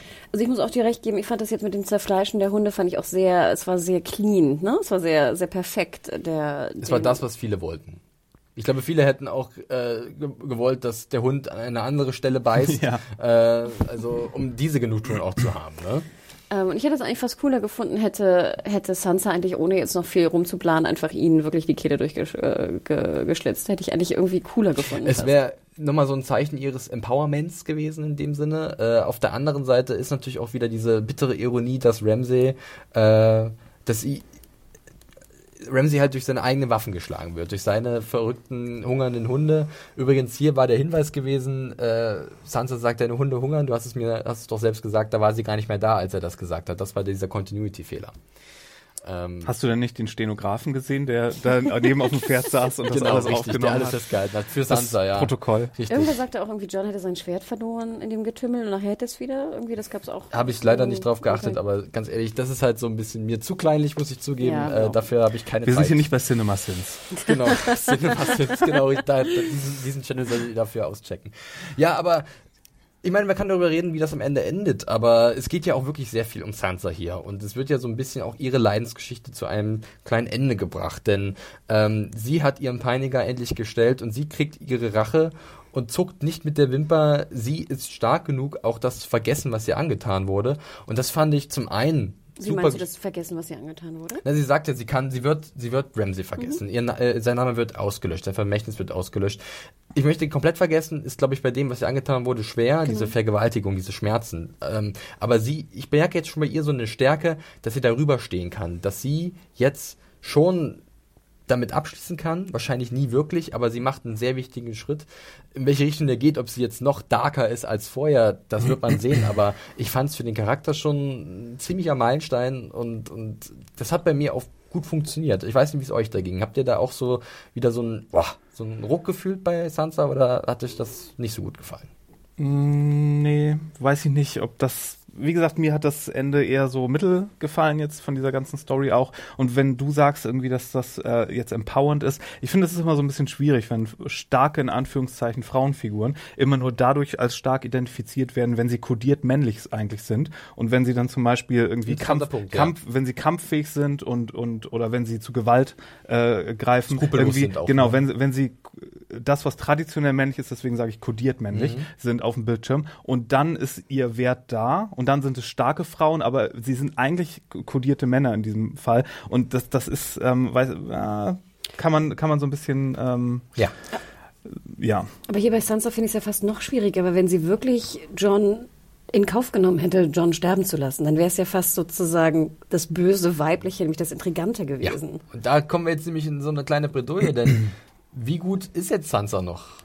Ja, und das, da gab es ja viele Theorien auch unter deiner Review äh, bei Serienjunkies.de, die jetzt sagten, okay, wir brauchen einen neuen Big Bad. Ne? Ich glaube, so hieß es immer. Mhm. Also wir hatten am Anfang natürlich äh, Joffrey, dann hatten wir nachher, ich glaube, wir, waren noch, wir hatten auch noch so einen Bösewicht, äh, der auch noch sterben muss. Gut, wir haben den High Sparrow natürlich ähm, in gewisser Art und Weise als großer Bösewicht. Ramsey war sozusagen Ramsey der große natürlich. Bösewicht, der aufgebaut wurde, als äh, Joffrey starb. Jetzt ist Ramsey tot, jetzt ist die Frage, brauchen wir jetzt sozusagen wieder einen absoluten Bösewicht? Und ich habe mich dann gefragt, okay, viele spekulieren ja drauf, dass Danny irgendwie jetzt besonders böse ist. ja. grad, na, was heißt denn böse? Aber der Konflikt ist ja vorprogrammiert vorprogrammiert, wenn sie dann dann irgendwie ankommt, oder? Mhm. Und dann natürlich auch die Frage, ähm, ist jetzt Sansa, wie du schon andeutetest, wird sie jetzt äh, noch darker Sansa? Also ist sie jetzt intrigant, ist sie gemein, ist sie mordlüstern? Will sie den Norden, den, den, den Thron des Nordens sozusagen einnehmen gegen ihren Bruder? Nimmt sie seinen Tod in Kauf? Ähm, ich weiß es nicht, ehrlich gesagt. Hm. Aber wäre interessant die Frage, wenn wir uns zwischen Danny und Sansa entscheiden müssen als, sagen wir mal, Königin von Westeros. Stellen wir uns mal vor, Sansa wird jetzt auch noch größenwahnsinnig und will vom Norden aus äh, irgendwie nach unten marschieren. Was ja auch vielleicht gar nicht so unrealistisch ist, wenn sie sich mit dem Vale zusammentut und dann noch wir dürfen halt nie vergessen, dass da noch was kommt im Norden. Ne? Das ist auf dem Weg. Genau. Das und dann gerade mal wieder offscreen am Wandern. wir kennen es nicht anders von den ja, aber, aber, aber wenn wir uns gerade mal jetzt die Frage stellen welches würden, Team? welches, ähm, wel, genau, wer, wer wäre besser auf dem Thron aufgehoben? Äh, wenn, vor allem, wenn wir jetzt deine. Sorry, Liana Mormont. Ich sag also. Ja, okay. My Queen, I'm with her. Ganz ja. klar. Also, wenn dann die Kleine, äh, da können Sansa und Daenerys noch so stark sein. Nein, nee, aber wenn wir deine Verschwörungstheorie hier, wie, wie düster Sansas Absichten hier jetzt wirklich waren, noch mit äh, einbeziehen. Ja. Also ich äh, glaube, wenn wir jetzt wirklich was vielleicht so nicht passieren wird unbedingt, aber wenn jetzt wirklich Danny gegen Sansa entgegengestellt wird, ich glaube, dann gäbe es fast mehr Grund, äh, und sich hinter Danny zu stellen, auch wenn die Starks die ganze Zeit ja die Gebeutelten mm. waren, die wir wieder sehen wollten, wie sie äh, sich erholen und wie sie Winterfell zurückbekommen und all sowas. Aber ich glaube, da wäre Team Danny die vernünftigere Wahl mittlerweile. Anna, ganz kurz, dein Senf. Ja, ich bin natürlich jetzt ein großer Schipper von, von Dara, wie ich sie jetzt einfach mal taufe. Ähm, obwohl ich mich auch frage, geht nicht irgendwie beides? Können wir nicht beides haben? Kann ich Dani... Sansaria? Also nee, nee, nee, das Trio. Ich, oh Gott, nein, das verlange ich ja gar nicht. Können wir nicht sozusagen einfach Dani sehen, wie sie King's Landing angreift, beziehungsweise King's Landing in, in Flammen steht und einfach Sansa äh, mit John hoffentlich im Best Case ähm, einfach Wardeness of the North ist und gut ist. Wunderbar, und dann dass haben du dieses wir, Wort in den Mund nimmst, ja. Weißt du, also dann, ich denke, ich hoffe nicht, dass Sansa größenwahnsinnig wird und mit ihren 6000 Vale-Soldaten oder insgesamt 6000 Soldaten und Lady Mormont irgendwie versucht, gen Süden zu reichen und alles einzunehmen. Ja. Ich hoffe, sie bleibt im Norden, ist genügsam mit dem Norden, wenn sie den vereint. Ich denke, das wird schwierig genug. Und dann kann Dani ja gerne auf dem, auf dem Iron Throne sitzen. Ich denke auch, also ich glaube, äh, da muss man mal definitiv äh, abwarten, was da, was da noch passiert. Ich würde auch behaupten, dass Sansa vielleicht jetzt erstmal merkt, was sie getan hat. Das könnten wir jetzt auch sehen noch in der letzten Folge, dass sie so ein bisschen merkt, okay, ich habe jetzt meine Rache bekommen, doch was ist jetzt, was, was hätte ich dabei fast alles verloren? So, so eine Läuterung. Ja, ne? und was muss sie jetzt auch Littlefinger geben dafür, dass er gekommen ist? Das kann ja auch passieren, ne? Sie ist jetzt ja so ein bisschen in der Kreide bei ihm, ne? Und äh, da müssen wir mal schauen, wie es da weitergeht. Und wäre ich John, wäre ich auch ein bisschen pisst. Absolut. Absolut. Ähm, ja, also wir werden nichts den verraten. Kann sie, den Dings kann sie nicht heiraten, ne? Robert Aaron? Der, der ist also ihr Cousin, oder? Oder ja, ist das wär, zu weit weg nee, von der Familie? Schon, das wäre Familie schon, doch, doch. Er hat ja, Littlefinger hat ja auch mit ihnen argumentiert, wir müssen unserer Familie helfen, weil mhm. äh, sie sind ja, ich glaube, sie sind Cousinen, also sie ist ja die Cousine, doch, sind Cousin und Cousine, ja, ja, genau. Nee, das geht vielleicht Bisschen in manchen Teilen Deutschlands, zum Beispiel im Saarland, aber nicht in Westeros. also, tut mir leid. Ähm, gut. Ja, ich würde sagen, wir machen Abschluss darum, schreibt uns gerne, wie eure Meinung ist zu Dark, Darker, am darkesten Sansa, äh, The Dark Sansa Rises, once again, äh, und was dann noch auf uns zukommt. Wir werden natürlich nicht verraten, was jetzt äh, in der Vorschau zu sehen war zum Staffelfinale. Da haben wir auch einen kleinen Rüffel bekommen, zumindest ich. Äh, keine Bange. Ist es Rüffel oder Rüffel? Rüffel? Rüffel kenne ich's, aber Rüffel, ne? wahrscheinlich irgendwo spricht Ja, man bei das uns sagt man das so. ich weiß nicht, wie es bei euch nördlich dann so ist. Ja, äh, ganz kurzes Fazit. Wir müssen ein bisschen auf die Uhr gucken. Äh, Das kann man, glaube ich, auch langsam auf die Bingo-Karte schreiben, diesen Satz von mir. Äh, Ich fange an. Ihr habt es sicherlich rausgehört. Ich bin sehr begeistert gewesen von dieser Episode. Es war für mich auch wirklich eines der Highlights, das uns halt auch versprochen wurde. Meine Erwartungen wurden voll erfüllt, wenn nicht sogar teilweise übertroffen. Ich glaube schon, dass halt dieser Überraschungsmoment wie bei Hardhome nicht gegeben war, weil damit hat, glaube ich, vor einem Jahr niemand gerechnet. äh, hier war schon einiges sehr klar. Viele Sachen waren ein bisschen vorhersehbar, ganz logisch.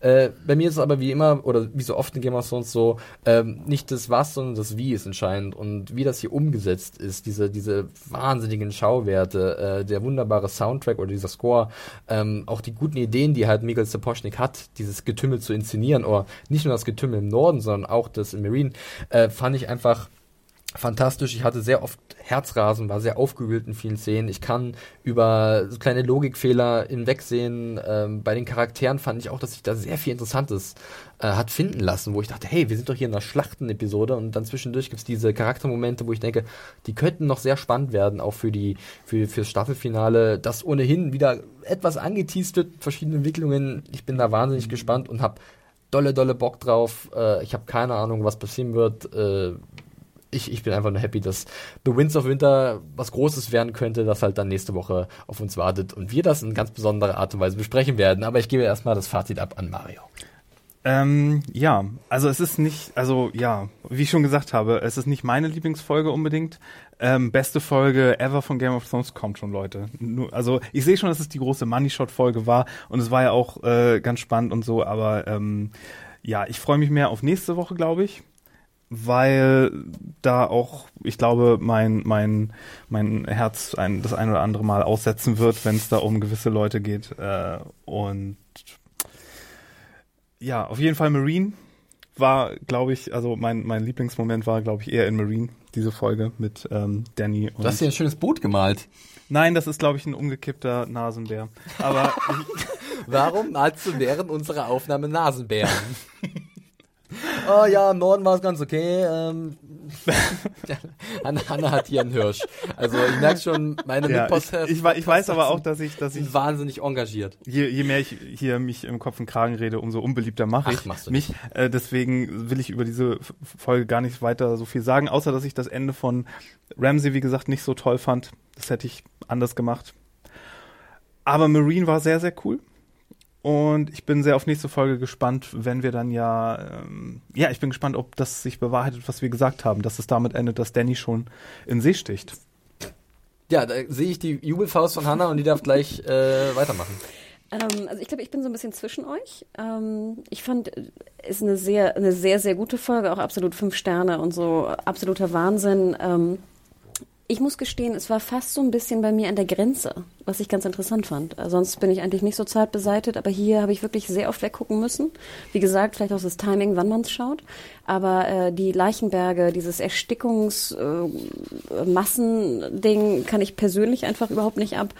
Ähm, mag das auch nicht, wenn da zu viele Menschen irgendwie sind. Also das war wirklich, ähm, mir ging es, mir stieg es wirklich die Kehle hoch. Und ähm, also das war echt harter Tobak für mich. Äh, ich hätte die auch absolut ab 18 gemacht, die Folge, ehrlich gesagt. Also ich äh, fand, fand, das war wirklich, wirklich hart, die, die Appenköpfe und so, die da rumfliegen und Appenbeine, finde ich, gehen ja fast, ist man schon gewohnt irgendwie in dieser Staffel. Aber das war einfach für mich wirklich harter Tobak. Im Endeffekt natürlich wahnsinnig inszeniert. Du hast es alles gesagt, äh, Felix.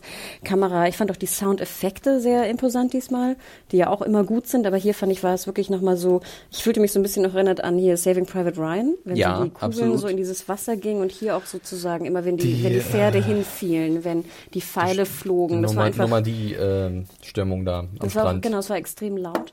Mir hat auch Marine super gefallen. Im Endeffekt fand ich es fast ein bisschen schade, dass man es nicht irgendwie geschafft hat, Marine noch in die sieben reinzuquetschen, weil ich glaube, dann wäre die sieben nicht so abgestunken. Stimmt. Weißt Sieben du? oder acht? Nee, die sieben. Äh, die 8, Nee, die sorry, acht, die 8, ja. sorry, die 8. Ähm, dass man es nicht geschafft hat, das in die letzte Folge noch mit reinzutun, hätte man so ein Highlight auch gehabt in der 8, Mhm. die sie einfach sehr viel besser gemacht hatte, weil im Endeffekt, ich meine, das ganze Netz war ja voll mit Scheißfolge und schlechteste Folge aller Zeiten und ich weiß nicht was. Und ich glaube, wären diese 10, 12 Minuten Marine noch drin gewesen, Böhmische vier eine, Sterne. eine super Folge gewesen. Ähm, und dann hätte man irgendwie was anderes, weißt du, in diese Folge tun müssen. Weil jetzt, finde ich, vergisst man fast so ein bisschen, dass wir einfach alle drei Drachen gesehen haben im super CG. Ähm, Ja, ja. Äh, also fand ich auch bombastisch. Sehr interessant, was jetzt mit Sansa und mit King's Landing ist. Ich hoffe fast nicht, dass die sie abfackelt, weil das wäre einfach wirklich zu easy, wäre zu easy. Meinst die Cersei, die Sept of Baelor. Ja, ich glaube, im Endeffekt wird es passieren, dass auch wirklich das, die Theorie, die du auch hattest, dass es in Brands Vision damals sozusagen ein, ein Foreshadowing war, ein Zuk eine Zukunftsvision. Ich denke auch, dass es wahrscheinlich passieren wird, aber ich finde es auch fast ein bisschen, du hast es sehr schön dargestellt, Mario, dass die Serie mich mittlerweile selber spoilert. Ja, sind wir uns mal nicht so sicher, ne? Ja, genau. Nehmen wir mal ein bisschen wir. äh, Nicht mal so cocky sein, raus, vielleicht ne? Passiert da auch was ganz anderes. Genau. Weißt du, wo ich weggucken musste? Ich musste, musste wirklich selten weggucken, aber ich bin, äh, ich hab's nicht so mit Hunden.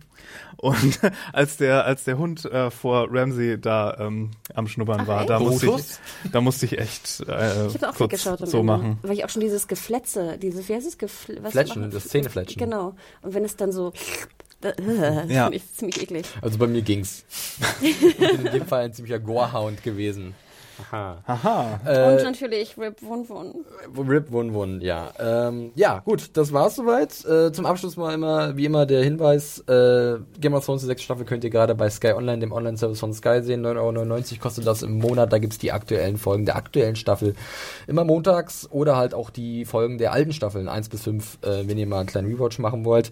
Äh, jetzt nochmal ganz kurz der Hinweis zu unserem Live-Event. Äh, wir überziehen mal wieder gnadenlos. Anne wird mich, äh, ja, wie den Flateman auf ein Kreuz spannen, glaube ich.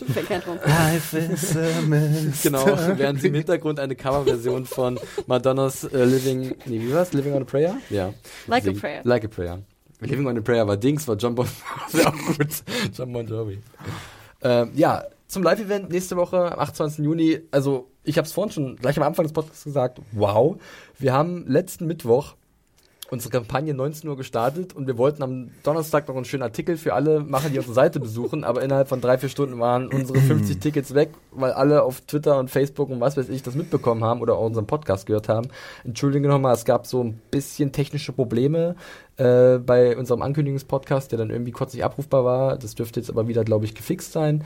Ähm, ja, das Ding ist ausverkauft. Wir sind äh, ziemlich happy darüber und wahnsinnig aufgeregt. Planung läuft. Wir haben tolle Preise am Start.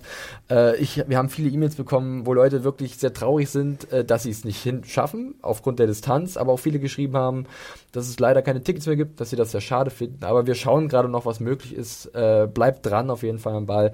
Und wer weiß, vielleicht tut sich da noch eine Tür oder öffnet sich da noch eine Tür. Ähm, Hanna, hast du noch was? Genau, also auch ich war, ähm, ich, ich ärgerte mich sehr, weil ich äh, eingeladen war an dem Abend und wirklich in Edge saß und ich dann immer nur so verzögert die Mails sehe. Jedes Mal, wenn jemand bei Indiegogo perkt, kriegt man eine Mail sozusagen. Und ähm, ich war echt, ich fühlte mich noch sehr arrogant, dass ich vorher sagte, also ich glaube, in drei Tagen sind die Tickets weg und dachte so, Gott, Hanna, schäm dich, schäm dich, weißt du, das wird nicht so schnell gehen. Und dann waren die ja wirklich, wie du sagtest, an dem Abend, glaube ich, oder um, um 6 Uhr morgens waren sie einfach Also weg, wir hatten weg, gegen weg. halb zwölf, nee, halb eins war es nachts, also 0.30 Uhr, hatten wir noch ein Ticket. Das war dann morgens um 8, 9 auch weg. Ja, und ich hatte 76 Mails, als ich dann aus dem Edge-Bereich rauskam. Also es war wirklich krass. Nochmal vielen, vielen lieben Dank für den ganzen Support. Und auf es wird sich ganzen- lohnen. Ja, und auch die ganze Fanunterstützung, weißt du, bei, bei Twitter und sowas. Es war wirklich, wir waren wirklich gerührt. Es war echt Ja. rührend, rührend. Nein, aber wir haben noch was äh, natürlich zu verkünden. Also ähm, Felix hat es schon gesagt, Preise sind eingetroffen. Wir haben einen ganzen Gabentisch und alle sind neidisch irgendwie, weil wir sie nicht selber einstreichen können, sondern wir sie vergeben. Wir haben uns auch schon geeinigt heute im Meeting, wie wir sie vergeben. Das wird aber nicht verraten. Genau.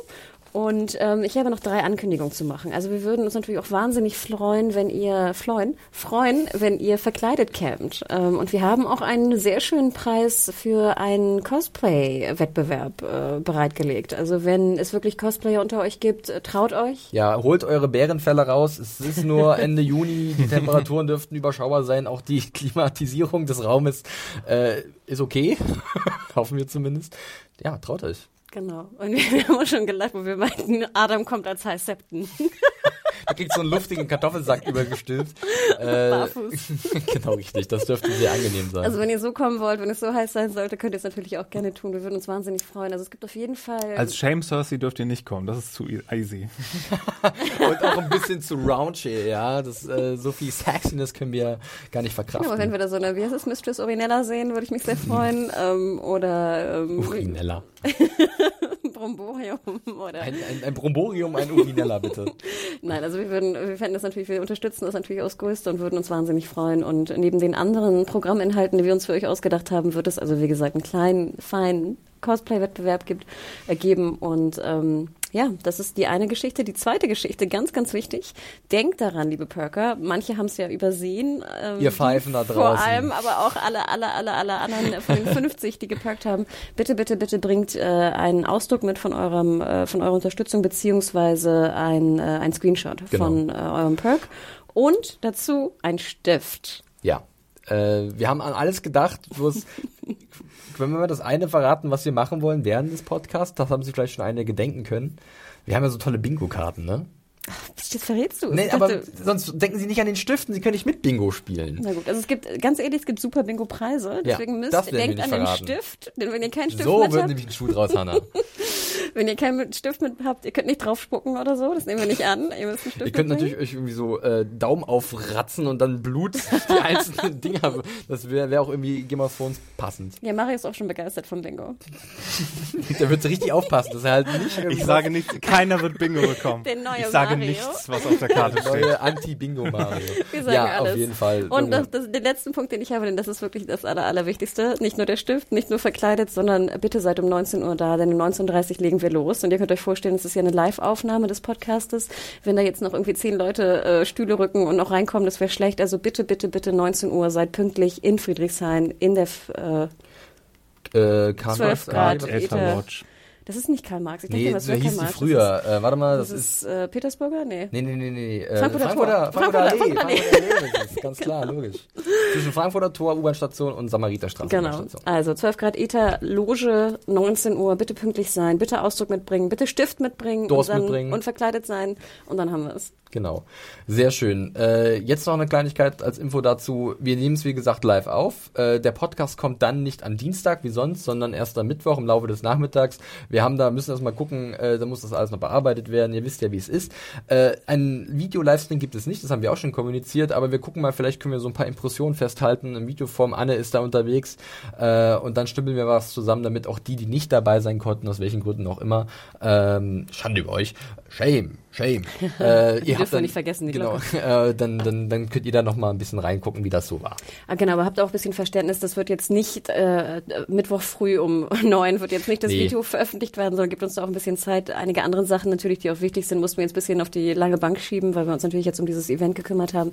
Also haltet Ausschau, wir werden auf jeden Fall darauf eingehen, wann es kommen wird, aber ähm, ja, Es kommt. genau. Zeitnah. Ihr kennt uns. Ja, so. Somit auch, glaube ich, alles zum Live-Event, was gesagt werden musste. Wenn Fragen sind, schickt uns E-Mails äh, oder so oder generell Anregungen zum Podcast, Feedback. Äh, podcast.serienjunkies.de ist die Adresse, die, der ihr schreiben müsst dafür. Äh, wir erwarten eure Kunde. Äh, ansonsten könnt ihr uns direkt bei Twitter finden und da belästigen. Zum Beispiel Hanna unter dem Händel. Genau, Mediahore, M-E-D-I-A-W-H-O-R-E E und auch bei Instagram, wie mir neulich gesagt wurde. Ah, Eine Grammarin. Mario, du bist, glaube ich, ein pur Twitter-Typ äh, und bist zu finden da unter dem Händel. At Firewalk with Me mit zwei E. Wunderbar. Und mich findet ihr auf Twitter unter dem Handle at John Fari mit einem Y anstelle eines O's. O's. Anstelle eines J's. ich war schon raus, mit, gedanklich aus unserem kleinen, aus unserer kleinen Schwitzbude. Ja, äh, genau. Äh, wunderbar. Wir sind durch. Äh, hat mir wieder eine große Freude bereitet. Wir freuen uns sehr auf die nächste Woche. Freuen uns auf euch. Äh, Ja, wir sehen euch alle um 19 Uhr, ne? Ah, ja. Alle 50. ja. Wir machen so eine Schattenwand wie bei Brit und setzen uns alle dahinter.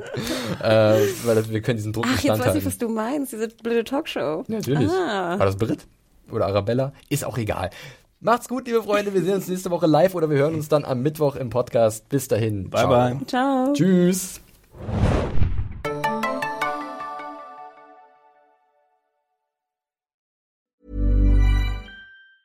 Planning for your next trip?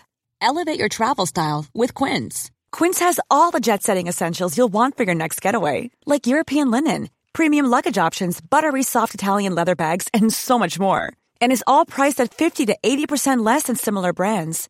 Plus, Quince only works with factories that use safe and ethical manufacturing practices. Pack your bags with high-quality essentials you'll be wearing for vacations to come with Quince. Go to quince.com slash pack for free shipping and 365-day returns.